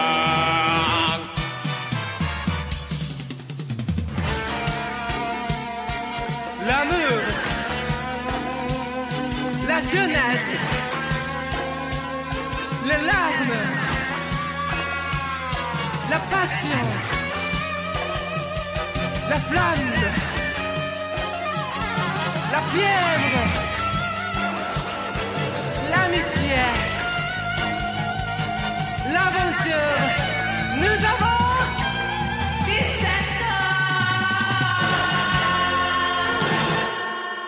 Donc après cette magnifique, magnifique pause musicale, on va passer aux news, au coup de cœur, au coup de gueule. Donc euh, ce que ce que vous avez aimé, ce que vous avez pas aimé, ce, ce à quoi vous avez joué, euh, ce qui vous a plu les derniers temps ou pas.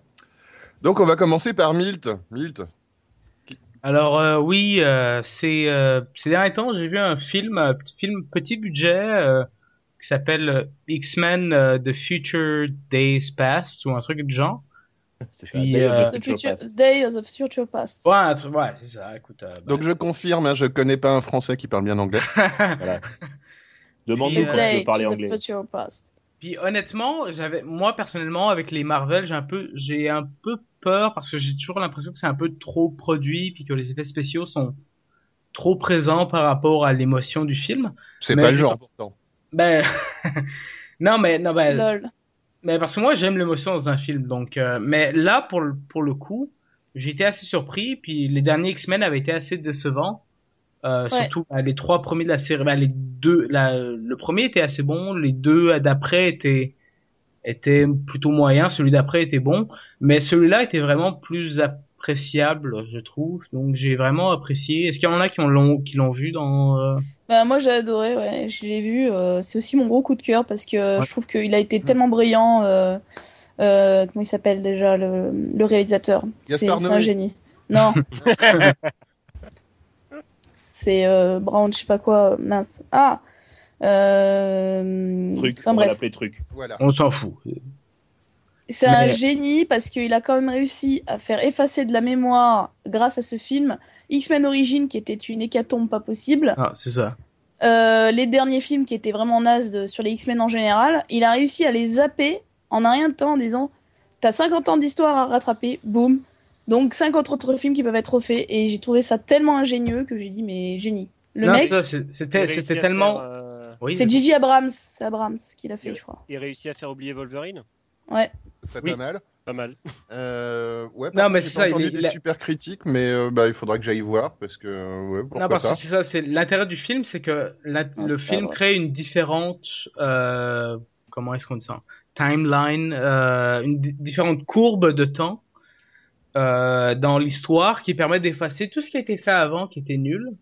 Mais en fait, le truc, c'est que moi, les critiques, Ryan Singer, les, les critiques, les, les critiques que j'ai entendues, c'était fait par des fans de, des X-Men, dont, dont je fais partie, et eux avaient pas vraiment forcément apprécié euh, le film. Ils ont Euh. juste surtout rien compris parce que la moitié des gens dans la salle, quand j'ai vu le film, j'ai Oui. trouvé déjà tellement astucieux et ingénieux tous les trucs et les ficelles qu'il a mis dedans. Les gens n'ont rien compris, ont rigolé. Ouais, mais après, moi, c'est peut-être moi, c'est pas forcément des fans des X-Men. Moi, j'ai- moi, j'ai moyen de bondir, quoi. Mais, euh, Bah, Vas-y, dis-moi ce qui t'a. mais je l'ai pas vu, donc euh, j'attends Ah. de voir. Je verrai. euh, mais euh, D'accord. les critiques que j'ai lues ou entendues, qui n'étaient pas élogieuses, c'était par des fans des X-Men. Donc forcément, Tu disais quoi? je sais plus. C'était moi. non, non, mais moi, bref, euh, moi, j'ai, moi. je- C'était le commentaire intéressant de Chaos. Voilà.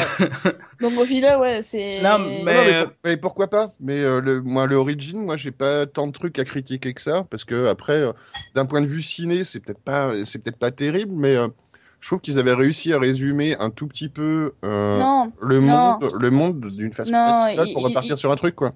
Ils, ils a- ils ont, ils avaient quand même tué les, les deux vieux qui étaient censés en fait aider à réinsérer en fait euh, Wolverine.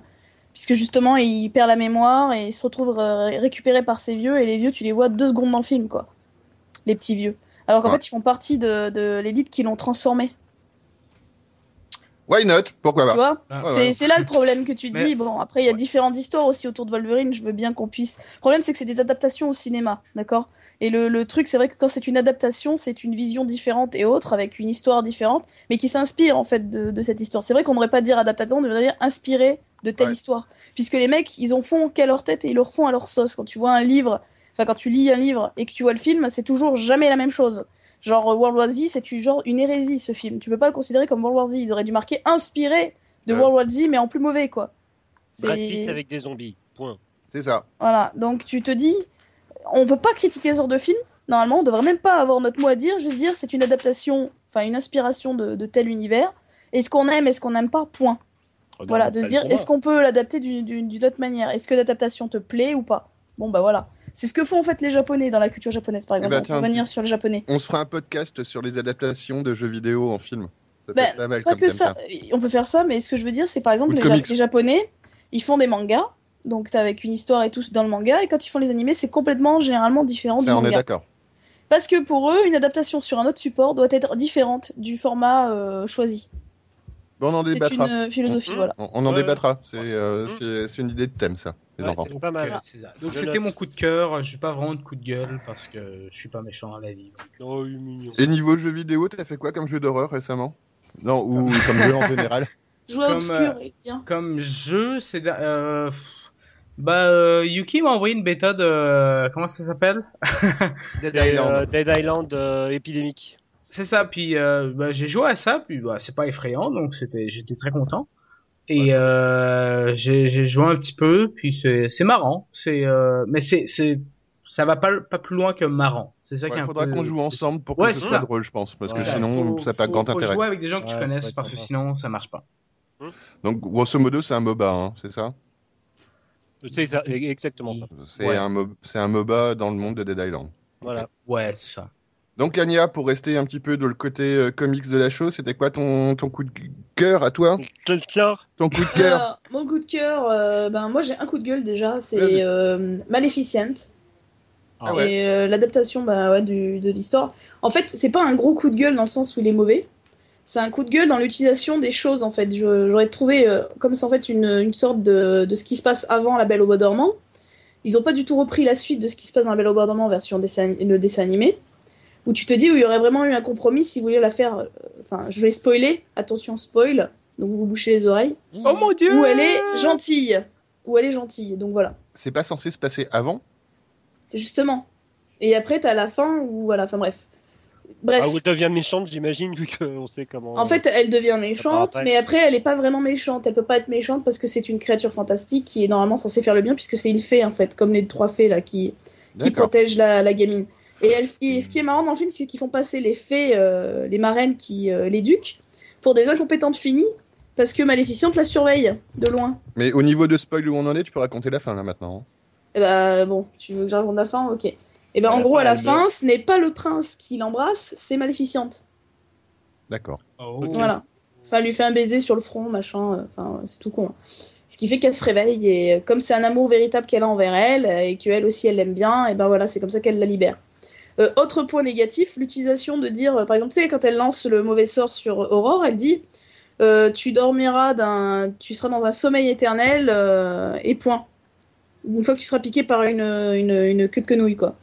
Et en fait, après, à la fin, t'as la dernière fée qui avait pas eu le temps de faire son vœu qui dit Mais tu seras sauvé par le baiser d'un amour sincère. Et ben ça, c'est zappé, vous oubliez. La troisième fée, on sait pas ce qu'elle lui a mis comme vœu, et on le saura jamais.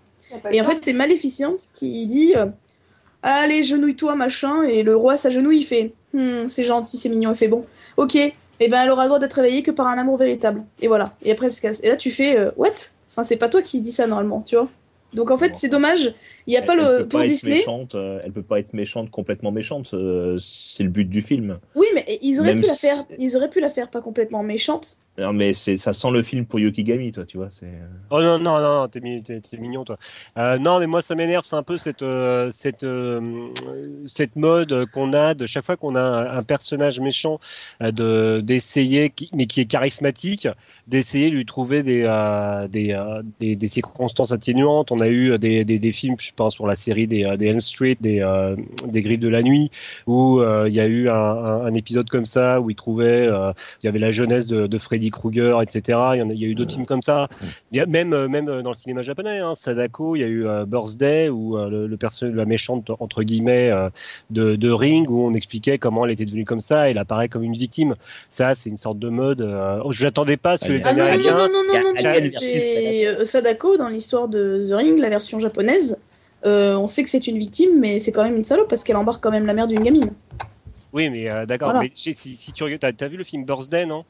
Euh, Ring Zero, pardon. C'est, Ring Zero en fait qui a adapté de la, la nouvelle Birthday. Oui, la Non. version Buffy euh, contre les vampires là, avec Sarah Michelle Gellar, non, je sais plus. Non, c'est pas Ah, ça. non, non, non, le film, le japonais Ring Zero, euh, où on voit la jeunesse de Sadako et la, la, malheureuse Sadako qui a des pouvoirs psychiques et qui se fait, ma- qui, qui se fait maltraiter, etc. Ah oui. Et voilà, c'est Ring Zero, c'est un peu ça. Moi, je m'attendais pas à ce que les Américains, pour revenir à Maleficent, là, je m'attendais pas à ce que les Américains fassent un personnage qui est bon à la base et qui en fait s'assombrit, etc. jusqu'à Voilà, en fait, ce qui est marrant, voilà, c'est qu'elle s'assombrit, mais elle redevient sympa et tu fais. Ouais, voilà, c'est ça. Enfin, Ça aurait été marrant que euh, y ait- voilà, elle devienne, elle voulait, elle s'adoucit un peu parce qu'elle commence à apprendre euh, à connaître la, la gamine, mais qu'elle euh, redevienne méchante parce que il y, a- il y a un truc tout con parce qu'en fait, comme elle est, on peut dire ça comme ça, elle est légèrement amoureuse de Aurore, enfin elle l'aime, peut-être d'une amitié sincère ou autre, mais tu vois qu'il y a une sorte de d'amitié qui s'est créée, qui est assez forte, et le fait que euh, elle tombe, enfin elle tombe amoureuse, elle rencontre le prince Philippe tu te dis, là, elle aurait pu carrément péter un plomb en disant T'as chanté la chanson que je t'ai apprise Parce que il y a aussi la chanson, tu sais, Oh no, you, nanana. Et ben, elle est que à la fin, dans le générique. Mhm. Tu dis, ça aurait été marrant qu'il l'utilise parce que c'est comme ça que le prince Philippe, en fait, tombe amoureux d'Aurore en l'entendant chanter. Et ça aurait été marrant que ce soit en fait euh, Maléficiente qui lui apprenne cette musique parce qu'elle elle passe du temps ensemble à un moment donné. Qu'elle lui apprenne cette musique qu'elle avait chantée à- à- au premier amour qu'elle avait. Et je vais pas spoiler qui est le premier amour, comme ça vous verrez le, le problème du pourquoi elle est devenue méchante. Et en fait, elle aurait pu être vénère du fait que Aurore ait utilisé cette chanson, que euh, ça, ça, la- ça servi à draguer le euh, Philippe. scénario, là. Bah, en fait, moi je te refais le ça. scénario pour qu'il soit vraiment correct par rapport à l'histoire de Disney. Les mecs, on Mm. dirait qu'ils ont même pas vu La Belle au Bois dormant, pour te dire. quoi. Ouais. C'est c'est dommage, quoi. C'est c'est un, c'est un film d'exploitation entre guillemets, c'est un film commercial et je pense qu'il doit rentrer dans le cahier des charges. Et c'est dommage parce que pour voilà. pas grand chose, pour pas grand chose dans le scénario, ils auraient Oui, pu faire bah, un putain de film, quoi. donc, grosso modo, c'est un, films. un film à ne pas acheter en DVD parce que quand on sortira le podcast, il sera sorti en DVD. donc on sera Voilà, bah écoute, C'est voilà. c'est à, voir en, VDO en VOD quoi. Ouais. Bah, je dirais qu'il est quand même beau, tu vois. Moi, je vais vous avouer, j'étais séduit quand même par la patte graphique et artistique qu'il y a dans le, dans le film. Mais euh, j'étais un peu moins séduite par l'histoire. Je dirais pas que c'est une bouse, euh, que c'est une merde, au contraire. c'est une autre adaptation de, de La Belle au Bois dormant, mais ça ne peut pas aller dans la continuité qu'on a connue en version dessin animé pour la Ouais. catégorie Disney en fait. Voilà. Ah, Dis- Disney ils nous ont sorti euh, des euh, Belle et Clochard 2, euh, des Pocahontas 2, etc. Donc tu sais, ils ça sont sort pris, ils sont pris- directement en DVD. ils, ça. ils sont pris à tout. hein. Ouais, ça sort en, ça sort en DVD direct, ça, normalement. Ouais, mais généralement ils sont plutôt fidèles à, à l'adaptation, quoi. Ils sont plutôt fidèles à leur univers, ce qui est logique. Ouais. Quant Mais à Est-ce que je suis le seul à avoir euh, rien compris à ce qui- ce qu'on vient de se dire comme dans la conversation? J'ai absolument rien compris à la conversation. J'ai C'est parce que tu as un mauvais niveau de français. C'est ça. ah bah désolé monsieur. Est-ce que est-ce que vous avez deux euros s'il vous plaît? Deux euros de, de... Voilà. Et Zéro. en coup de, en coup de cœur, je dirais euh, bah, Watch Dog, j'y ai joué pas mal là euh, dernièrement. Il est marrant. Mm. Je dirais pas que c'est le jeu de l'année. Mais ok. Est-ce que c'est parce que j'ai vu tellement de critiques sur le net. Est-ce que Eh ben, c'est écoute, bon? Est-ce que c'est un bon jeu auquel tu joues puis t'as as du t'as du plaisir à y jouer? Euh, moi franchement je le trouve marrant. Après je te dirais pas que c'est le jeu de l'année parce qu'il y a plein de raisons qui font que ben c'est un côté un peu GTA. Les missions sont un peu spéciales parce que euh, tu peux ne pas euh, te déplacer pour faire du combat rapproché avec des gars. Tu peux tout faire via le- les systèmes informatiques et, euh, et les, et les systèmes réseau. Ça, c'est ce que j'ai trouvé sympa, d'ailleurs. Voilà. Donc en fait, euh, après, ça peut être lassant peut-être si tu fais que ça tout le temps. Mais ils arrivent à, à bien changer le truc. Moi, j'ai eu peur qu'ils fassent un peu l'Assassin's Creed premier du nom où ils répètent euh, incessamment sous peu toutes les, les actions. Là, ça a l'air d'être assez diversifié. Donc à voir. Peut-être qu'il sera bien par la suite. Là, moi, j'ai commencé à y jouer euh, quelques heures. Bon, après, je suis nulle. euh, je suis une boulette girl quand je joue, mais sinon, c'est marrant. Euh, pour le moment, j'ai pas vu beaucoup de bugs. Beaucoup de gens ont eu des bugs, machin, se plaignent qu'il est ultra buggé comme jeu. Euh, moi, j'en ai pas eu. Alors, Alors que je les découvre tout de Tu suite joues sur généralement. PC Non, je joue sur euh, PS4. PS4. Ah, Moi, j'y ai joué aussi. Et euh, bah, alors après, c'est pas un coup de gueule parce que euh, parce que c'est juste un- le genre de jeu que j'aime pas en fait. C'est, je me disais justement, bon, GTA, j'aimais pas parce que c'était Gangstar et compagnie. Mm. Mais ce que j'aime pas dans ce genre de jeu, c'est les, euh, les conduites en voiture que je trouve euh, catastrophiques à chaque Ouais, fois. elles sont un peu trop fake parce que t'as l'impression que les voitures elles sont toutes rapides. T'as une sorte de boost chelou. Ah ben non, en fait, ça dépend. Euh, Vraiment, ça dépend de la voiture que t'as. Tu vas avoir des voitures qui sont super chiantes, qui vont super lentement. Mais en fait, Ah moi, oui. ce que, ce que j'aime pas dans ce genre de jeu, c'est que tu défonces la moitié du décor, tu continues à jouer quand même, tu continues à avancer. Ah oui, les voitures elles explosent pas, ça c'est trop les bien, voitures explosent pas, mais euh, voilà, moi, j'ai défoncé. euh, Déjà, la, la mécanique du, du jeu de voiture est pas terrible, donc. euh, donc euh, Après, je trouve ça marrant qu'on ait des voitures moins rapides et des voitures rapides. Ouais, c'est c'est assez rigolo, mais en fait, moi, je me disais, putain, enfin, un jeu où je vais peut-être pouvoir, euh, parce que il te vendait, tu peux pirater le métro et, fait- et faire des trucs. Ouais. Sauf que, que tu as quand même la moitié des, des missions, c'est euh, bah, une poursuite en voiture, ou échapper des hauts flics en voiture, ou euh, fait, accompagner un mec en voiture. Tout ce que j'aime pas dans le jeu. Les missions, c'est un peu répétitif, c'est ça? Non, mais en fait, Non. moi, ce que j'aime pas, c'est le côté. Euh, bah, j'aime pas les, euh, les voitures dans ce genre de jeu parce que je trouve que le gameplay est pourri. Moi, c'est comme les chevaux à beau, t'as l'impression de tourner à droite, à gauche et à 90 degrés à chaque fois. Moi, c'est. euh, Ah, moi ça va, Non. je trouve que ça, ça peut. J'exagère un petit peu, donc c'est, euh, ça, a été, Mm. ça a été amélioré. Mais euh, le côté qui te force à aller te balader d'un côté de la ville à l'autre et de prendre une caisse à chaque fois, ça m'énerve. Moi, je me disais, tiens, je vais la- me la jouer en piéton et puis euh, pirater le métro, puis aller d'un endroit à un autre. Après, le reste du jeu, euh, bah ouais, c'est euh, c'est sympa, moi, non c'est euh, le, le- Moi, j'aime bien le côté, effectivement, d'avoir plusieurs choix quand tu dois rentrer à un endroit, c'est de te dire, euh, bah, soit j'y vais euh, discrètement et je me faufile dans un coin, Soit, Soit- tu sautes dans une botte de foin. voilà. D'ailleurs, ouais, c'est vrai qu'il y a un truc qui m'a. Et moi, il y a un truc qui m'a énervé dans ce jeu. Euh, le seul truc qui m'a énervé, c'est la partie en fait piratage où ils ont fait une sorte de puzzle game qui Ouais. peut durer des heures et des heures et qui est en fait une sorte de système de connexion où tu te connectes un fichier à un autre, ça débloque une sorte de, de filaire en plus et après tu le redébloques dans l'autre sens pour débloquer le, le filaire final pour repartir sur un autre truc à débloquer comme ça. Ouais, c'est un puzzle game, moi je trouve. Moi, c'est. euh, C'est un puzzle game. Après, euh, on aime, on n'aime pas. Moi, je, je dis pas que c'est pas une bonne idée. Juste, moi, c'est vrai que j'aime pas trop. C'est la phase qui me fait chier, honnêtement. Mais ça m'empêche pas de jouer non plus parce que c'est pas non plus extrêmement difficile. Ça se corse un petit peu. Il faut avoir un petit peu de oui, logique, non, mais ça va. pas- c'est pas pas la mort. Moi, moi, ce que j'ai bien aimé, c'est que tu peux y aller soit discrètement, euh, version gameplay, je joue mon perso, soit tu vas bourrin et, euh, Et tu le tas. et c'est une option qui se tient, soit tu vas en piratant, c'est-à-dire que tu prends le contrôle d'une caméra, tu fais exploser un truc, euh, tu, euh, tu lui fais, euh, tu t'actives une alarme d'une voiture et puis euh, le mec se, se bouge à côté et tu fais exploser le truc à côté de lui. Bon, c'est pas mal, mais euh, ouais, ça casse pas euh, quatre, Mm. quatre pattes à un connard, quoi. Ok. Voilà. Bon. Et sinon, t'as as joué à autre chose, euh, Chaos? Ah ben attends, Anya, donc. Oh oui, moi Ah, j'ai joué à que t'avais enchaîné. fini Comme t'avais enchaîné, je On crois peut que enchaîner, Non, non, mais moi j'ai joué à Shadow of Light, qui est pas Ouais. mal. Alors c'était à la base un, un vrai coup de cœur euh, que j'ai beaucoup aimé. Donc euh, c'est un jeu d'Ubi, c'est euh, un JRPG, mais euh, fait par des Français, par des Québécois, moi, on- assimilés français quoi donc. Euh. Eh, eh, eh, eh, eh. Oh putain, on l'a réveillé. Ah, Merde. Euh, donc pour moi c'est euh, c'est un conte dont vous êtes le héros en fait, qui est euh, qui est très joli. Donc les euh, il y a certains dessins qui ont été faits par Amano, on en parlait tout à l'heure. Euh, c'est euh, c'est un bain de jouvence pour moi niveau jeu vidéo parce qu'effectivement c'est un jeu qui se toutes les paroles, tous les textes sont faits en vers. Donc ça change un petit peu des dialogues de Bah, en plus, euh, je crois que c'est Cœur de Pirate qui fait la musique en fond. Ah. C'est Cœur de Pirate qui a fait la musique et elle est Mais pas c'est si pas, un mal. c'est pas un problème de couleur, ça, si tout est fait en vert? Oh. T'es con. Donc la musique est pas si mal que ça, pour le coup. Euh, Tu pourrais applaudir, Tati, franchement, je fais l'effort. ouais, pardon.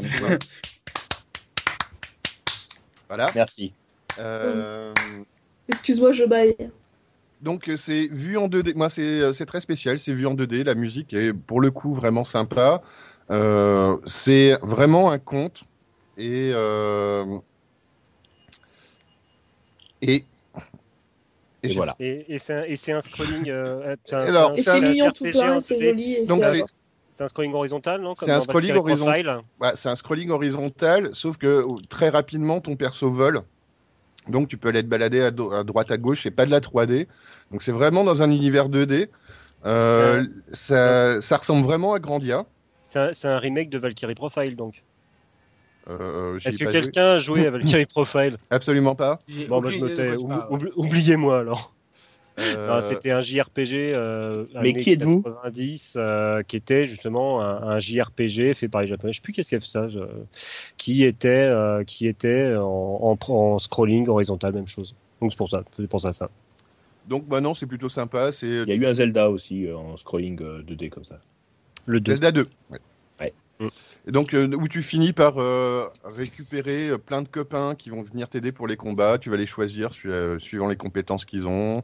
Euh, Après, voilà, le jeu est pas très long. Il dure une dizaine d'heures. Et je pense que euh, c'est tant mieux parce que c'est pas un jeu. Les gens ont beaucoup critiqué en disant Oh, un JRPG qui dure pas 40 heures ou 70 heures où tu peux pas refaire les trucs mille fois.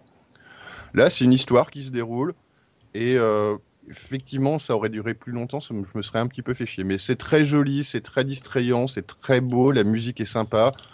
Euh, voilà, l'histoire, c'est un conte, donc il faut pas s'attendre à, à- à des trucs machiavéliques dans tous les sens.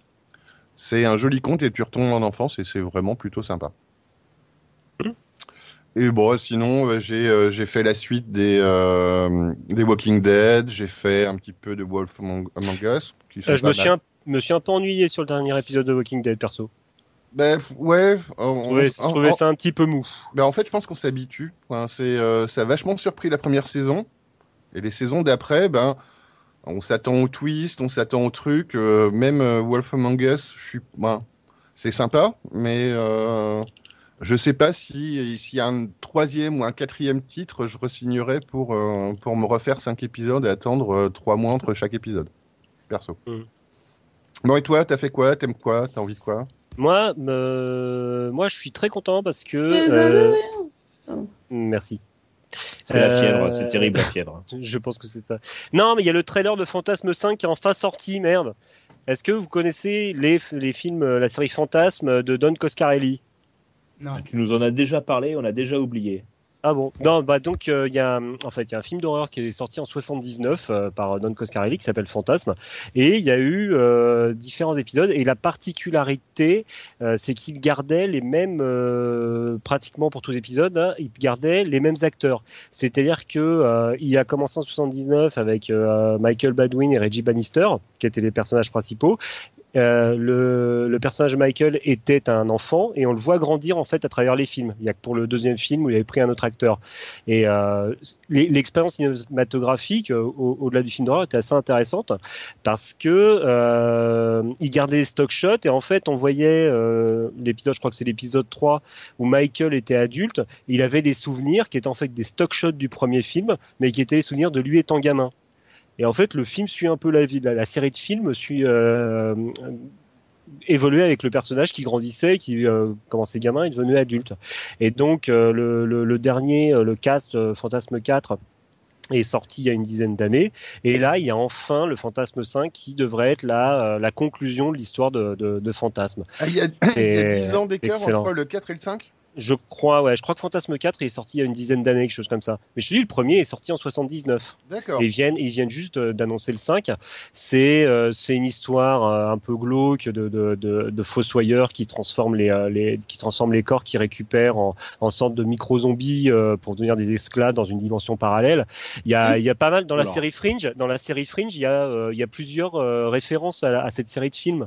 C'est euh, c'est un côté euh, comment dire, c'est conte euh, conte horrifique. C'est faut le voir. C'est enfin moi j'aime mais bon c'est mon genre. Donc je suis très heureux. Alors c'est pas non Coscarelli qui va le qui va le, le, le réaliser le réaliser donc ça me fait un peu peur mais il y a toujours euh, euh, il y a toujours euh, Reggie Bannister qui est un des personnages et Angus Scream qui fait The Tall Man qui est qui, qui faisait déjà vu en 79 mais il est toujours vieux maintenant mais c'est rigolo qu'il change pas qui fait le Tall Man et c'est excellent. C'est excellent. Enfin jetez un œil sur les sur les bandes annonces des fantasmes c'est un truc à voir. On sait quand, on sait quand ça ouais. sort ou pas?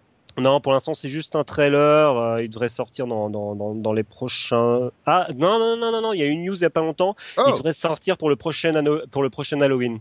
Donc vers octobre, euh, octobre aux États-Unis. Yes. Sinon, mon coup de cœur, c'est un podcast euh, québécois. Euh, parce que. Ah. Ah non, non, euh, non, non, non, non, ça va, ça va. Si. C'est le podcast de la France, on a dit, euh, ça suffit, arrête quoi. Non, Ah, c'est si. vrai. c'est- Mais moi, je cherchais toujours des, des, des podcasts euh, parce que j'adore le, j'adore le cinéma d'horreur et euh, je cherchais toujours un podcast qui en parlait, mais vraiment un podcast de pas pas qu'informatif, hein, assez passionné. Et je suis tombé sur un sur un podcast qui s'appelle Horror euh, Gamer. Et qui est fait par les Québécois. Alors j'écoute, j'ai l'impression d'être entouré que par des miltes. euh, ils ont quelques expressions un peu secrètes, euh, mais je m'y fais. Des, des fois, j'ai un peu peur de prendre certaines expressions, quoi. Je veux dire, donc, euh, mais enfin bon. ne crains pas, ne et- crains pas l'expression québécoise. Embrasse. Dans, dans le fond, et le, grave, concept, hein. et le, le concept qui est très sympa, c'est que euh, alors l'émission moyenne, parce que parfois ils font des petits spéciaux, mais l'émission moyenne, c'est qu'ils prennent un thème, ils prennent deux euh, deux films qui traitent du même thème et euh, ils le regardent tous. Il y a il y a trois euh, trois chroniqueurs, ils le regardent tous et ils donnent leurs impressions sur le film. Et ils m'ont fait découvrir. Alors pourtant, j'avais pensé, je pensais avoir vu tous les films d'horreur de merde des années 80, mais ils ont réussi à me faire découvrir un film comme Deadly Pawn, euh, des trucs comme ça. Et c'est vraiment c'est vraiment un dialogue de passionnés. C'est sans prétention, mais Si, on montait un podcast, non, pardon. non mais c'est non mais c'est vraiment sympa. Horror Gamer, il s'appelle Gamer aussi parce qu'il joue aussi un peu aux jeux vidéo, puis ils en ils en parlent un, un, un petit peu de temps en temps et c'est euh... non c'est sympa. Si on aime le, le cinéma le cinéma d'horreur, c'est sympa. Alors, c'est Si- Horror ouais. Gamer ou Horreur, Horreur, horreur, Gamer horreur. Ce sont des, des Québécois francophones. Ouais, bah, Horror Gamer, c'est- pas euh, francophone. Hein. Bah, c'est peut-être le côté québécois. Il y a un mot français, un mot anglais. Voilà. Sinon, niveau jeu, niveau jeu vidéo, j'ai, euh, je suis bien avancé dans Lifeless euh, Planet, qui est, euh, qui est assez rigolo, euh, qui est un, un astronaute qui arrive sur une planète et euh, il y a des vestiges euh, de la Russie des années 60. Je trouve qu'il a un côté très, euh, très jouet en fait dans le graphisme. On a l'impression de voir une miniature, euh, un jouet d'astronaute en fait. euh, je trouve qu'il y a un petit côté, un petit côté photoréaliste. Visuellement, je trouve ça assez agréable. Et puis j'ai aussi euh, commencé Watch Dogs, mais je suis pas allé super loin. Voilà. Mais sinon, euh, question stupide, ton, le budget film naze, il engloutit pas la totalité du budget de ta famille euh Alors le truc, c'est que la plupart des films nazes, on parlait de Jaguar Force il y a pas longtemps avec euh, deux de mes compères présents ici. Euh, c'est que souvent, euh, le- les films vraiment nazes et vraiment fun, euh, quand on fait une recherche sur le film, euh, il est souvent dispo en entier. Ils sont tous souvent dispo en entier sur euh, sur YouTube. Donc du coup, euh, je peux me faire plaisir pour pas trop cher. D'accord, parce que je me disais, c'est vraiment un gros gros sacrifice, un gros gros sacrifice que tu nous fais là en dépensant l'argent du foyer pour. euh, Non, mais il aime ça. Ouais. Hein. Donc, Mais euh, ouais, mais j'ai du plaisir. c'est Et le tout. problème, c'est qu'il a éduqué ses gamins, donc ses gamins aiment ça aussi. Ah bah mon fils il est allé voir The Room à la présentation française, hein, euh, séance participative à Paris, et euh, c'est comme Oh ça que je l'élève. Et ma fille, le premier film que j'ai vu avec ma fille, c'était Birdemic. Ouais, moi je les forme mes Oh gamins. là. oh là là. Ça me fait peur. Bon, Choupi, toi, vas-y. Alors moi, je vais rester dans le franco-français. hein. Je vais vous parler de l'Eurovision. Ah, Oui. Fabuleux résultat de l'Eurovision. Alors pas la première place, mais notre place à nous, c'est-à-dire la dernière, où nous avons eu magnifiquement deux points. Alors un point grâce à la Suède. Donc on va Merci, tourner vers. Bah, Merci, j'ai j'ai fait, mon- fait meilleur, mais ça Ça confirme votre côté belge. Ouais, c'est ça. De quoi? Et le pas grave, deuxième, continue. le- Wow, wow, wow. Là, je crois qu'il y a- une insulte qui a été cachée quelque Non, non, non, non, non, non, non, le- non, t'inquiète. et, et- et le jeu, ça sera de la trouver. Allez, continue. le le deuxième point, c'est l'Arménie. Donc l'Arménie, merci Aznavour. Voilà, tout ça pour dire ça. Alors, donc c'était. Comme on tweets- disait, c'était peut-être, euh, comme on disait là, euh, les autres là, les mecs là, le mec qui a chanté la Katharina, je sais pas quoi là, le, le Merci. mec euh, Merci de ton intervention. Wurtz, Monsieur Wurtz, qui a C'est, gagné. Conchita Wurst. Voilà, Conchita Wurst. C'était donc une, euh, c'était donc, euh, il avait dit un, une sorte de, euh, une victoire de l'homopho- contre l'homophobie. Et euh, ils ont dit pour les Français, dernière place, une, une victoire pour la musique. Yeah, bien. Pas mal, pas mal, pas mal. Donc voilà. Alors, il se trouve que c'est donc les Twin Twin qui ont, euh, qui ont chanté leur magnifique Oui. moustache. Alors j'aimerais faire deux réflexions. Je trouve que deux points c'est encore trop. Oui. Donc je, je propose qu'à l'avenir on présente un mime. Rendez les points. Voilà, on présente un mime, ce serait encore plus concept, on chanterait même plus. Donc avec un peu de chance on aurait zéro point. Et surtout j'aimerais qu'on m'explique cette histoire de moustache parce que j'en vois de plus en plus. C'est des, des gens qui ont une moustache tatouée sur le doigt. psychologique. Euh, C'est Non, un mais problème c'est- c'est psychologique. c'est hipster. C'est euh, c'est que maintenant, euh, la, moustache et la barbe sont à la mode. Donc, euh, avoir une moustache tatouée quelque part ou avoir un symbole de moustache, c'est très très cool. Donc, euh, tout le monde le fait. Donc, c'est Mais est-ce que quelqu'un sait d'où ça vient À la base? Non, pas Bah, du tout. À part le Je- culture je- moustache. euh, J'ai ma petite idée, c'est qu'il y a quelques, je pense en 2008, euh, il y a le mouvement de euh, Movember qui est ça- qui qui est qui est apparu, qui est en le fond Ouais. un mouvement pour durant le mois de novembre, tous les hommes se font le Les, les hommes se font laisser pousser la moustache et ils récoltent de l'argent pour ça pour donner Le cet cancer de la argent. prostate. Oui, c'est ça pour le cancer de la prostate, exact. Et euh, je pense que c'est parti de là et depuis c'est devenu très très euh, très très à la mode. Donc c'est très in la moustache, c'est super. Donc La, moustache et la barbe, surtout la barbe. Euh, et d'ailleurs, Ouais. pour info, euh, là, je viens de voir un truc sur la Coupe du Monde, puisque ce soir, c'était l'Espagne qui jouait contre les Pays-Bas. Et ben, ils se sont pris une tollée. Qui ça Et quel, Les quel rapport, Espagnols. quel rapport avec la moustache? Non, mais je voulais juste dire ça parce que ça m'a un peu choqué, parce que d'habitude, les Espagnols ne, ne perdent pas comme ça les premiers matchs. La Coupe Ils ont du perdu Monde 2018, 5 hein, on est à d'accord. 1. Ouais. Oui, parce que Oui, tu es là. consciente que le podcast sera diffusé à Noël. Hein. euh. Ok, bah 2014. voilà. et donc, et donc que les gens ne seront pas au courant. Non, pas en 2014, en 2018. Ouais, 2018. Ok. 2018. Non mais pour revenir à l'Eurovision, de toute façon, Pardon. bon, je vais peut-être me faire beaucoup d'ennemis, mais les Français, la musique, c'est pas leur truc. Je te donne pour exemple le fait que en 84, Canal+ voulait faire l'équivalent de Top of the Pop, euh, l'émission anglaise de musique en France, en faisant le top 50. On s'est retrouvé avec euh, licence 4, euh, chantons des chansons, chantant des chansons à boire en numéro 1. Bernard Ménez, euh, numéro 1 ex aequo avec Michael Jackson. La musique très c'est pas notre 4. truc. C'est tout. très bien, faut, licence faut qu'on 4. arrête, faut qu'on arrête avec ça. On fait d'autres trucs vachement sympas. Enfin, la chanson, mais on, faut qu'on arrête euh, avec ce truc-là. C'est pour ça que je propose pas. le mime. Ouais, voilà, ouais, c'est pas je mal. suis tout à fait d'accord avec toi. Et donc, pour finir juste avec ma moustache, donc j'ai vu des t-shirts moustache, j'ai vu des, des bodys pour bébé moustache. Et en cherchant sur les t-shirts, j'ai fini par trouver le nouveau t-shirt. C'est un t-shirt, la marque s'appelle Boy, B-O-Y. Et au-dessus du haut de Boy, il y a l'aigle nazi. Ah, Ah, c'est charmant. Oh. Vous en verrez passer certains. euh, c'est très joli, c'est très comment dire. euh, c'est j'ai vu c'est pareil une petite fille d'une dizaine d'années qui portait ça et une boutique qui en vendait. Donc j'ai l'impression que les gens qui vendent ça se sont pas rendus compte de quel symbole ils étaient en train de s'inspirer. Euh, non, mais c'est clair. Mm. Il faut réinviter Marie-Myriam à l'Eurovision, je pense. Voilà. C'est la seule qui a gagné quand Ouais. même. Elle, elle le mime Marceau, le mime Marceau, je tiens à mon mime. hein. En, en reparlant de, de films de merde, il va y avoir bientôt y avoir qui va sortir Sharktopus versus P. Terra, Terracuda. Wouh Ah, j'adore. Il va sortir en août euh, sur Sci-Fi. Ah, c'est bon. Bah, de toute façon, c'est que du sci-fi. Hein. C'est, Et quel Voilà. rapport avec Et- le match de foot? Non, mais euh, j'avais envie de dire ça. Bah, c'est l'espoir. C'est l'espoir. Bah, que c'est inutile la moustache et que c'est encore une mode de merde qu'on aura oublié d'ici deux semaines. le, Voilà. le pre- le premier Sharktopus était pas mal déjà. hein. Donc, ouais. J'ai hâte. D'accord. Ça marche.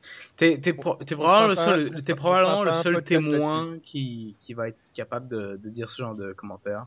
Parce que Ah, personne problème. regarde ce genre de film, donc. euh, Est-ce qu'il y a quelqu'un qui a regardé Ah, si, si, si, si, si, si, il y a plein de spectateurs en plus. Hein.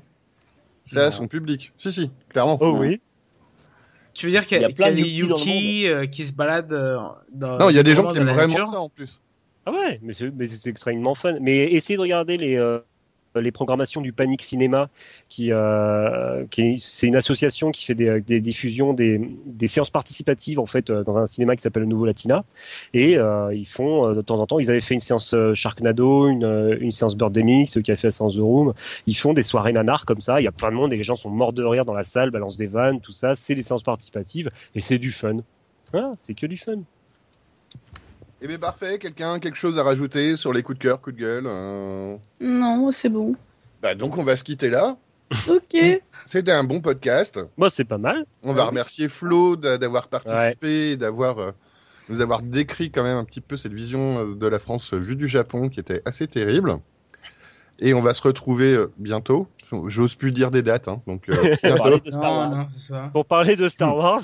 pour parler de Star Wars, Évidemment. évidemment. Et donc moi je m'excuse aussi par avance parce que j'étais un peu malade et donc je suis un peu Mais euh, à la moquette. Alors- donc d'habitude je ne suis pas comme ça. Je t'explique. euh, quand on s'excuse par avance, c'est par avance en fait. Ah oui oui. bah, bah ouais ben voilà. C'est pour ça que je dis par avance Voilà. pour la fin. Par avance, par avance, Par avance rapport à la diffusion qui aura lieu dans trois mois. Voilà. Mais on fera Voilà. un montage où on remettra l'excuse par avance au début du podcast. C'est bon, tout va bien. Tout va Bah oui, bien. ça, Donc ça le prochain- coller. Le prochain, ce sera euh, donc euh, certainement Star Wars ou le Star podcast Wars, des vacances. Ou, Star Wars en vacances, ça peut être un concept. Voilà, ou Star Wars en vacances. Donc, euh, bah, merci à tous. Et puis, donc, euh, vous nous pouvez nous retrouver sur euh, le Facebook de Chaos Theory, sur le Twitter, euh, et puis, euh, ou sur chaostheory.fr. C'est encore le mieux. Bah oui. Donc, je vous souhaite une bonne soirée à tous, et puis à bientôt. Bonne À bientôt. Bye bye. Bye bye. Salut.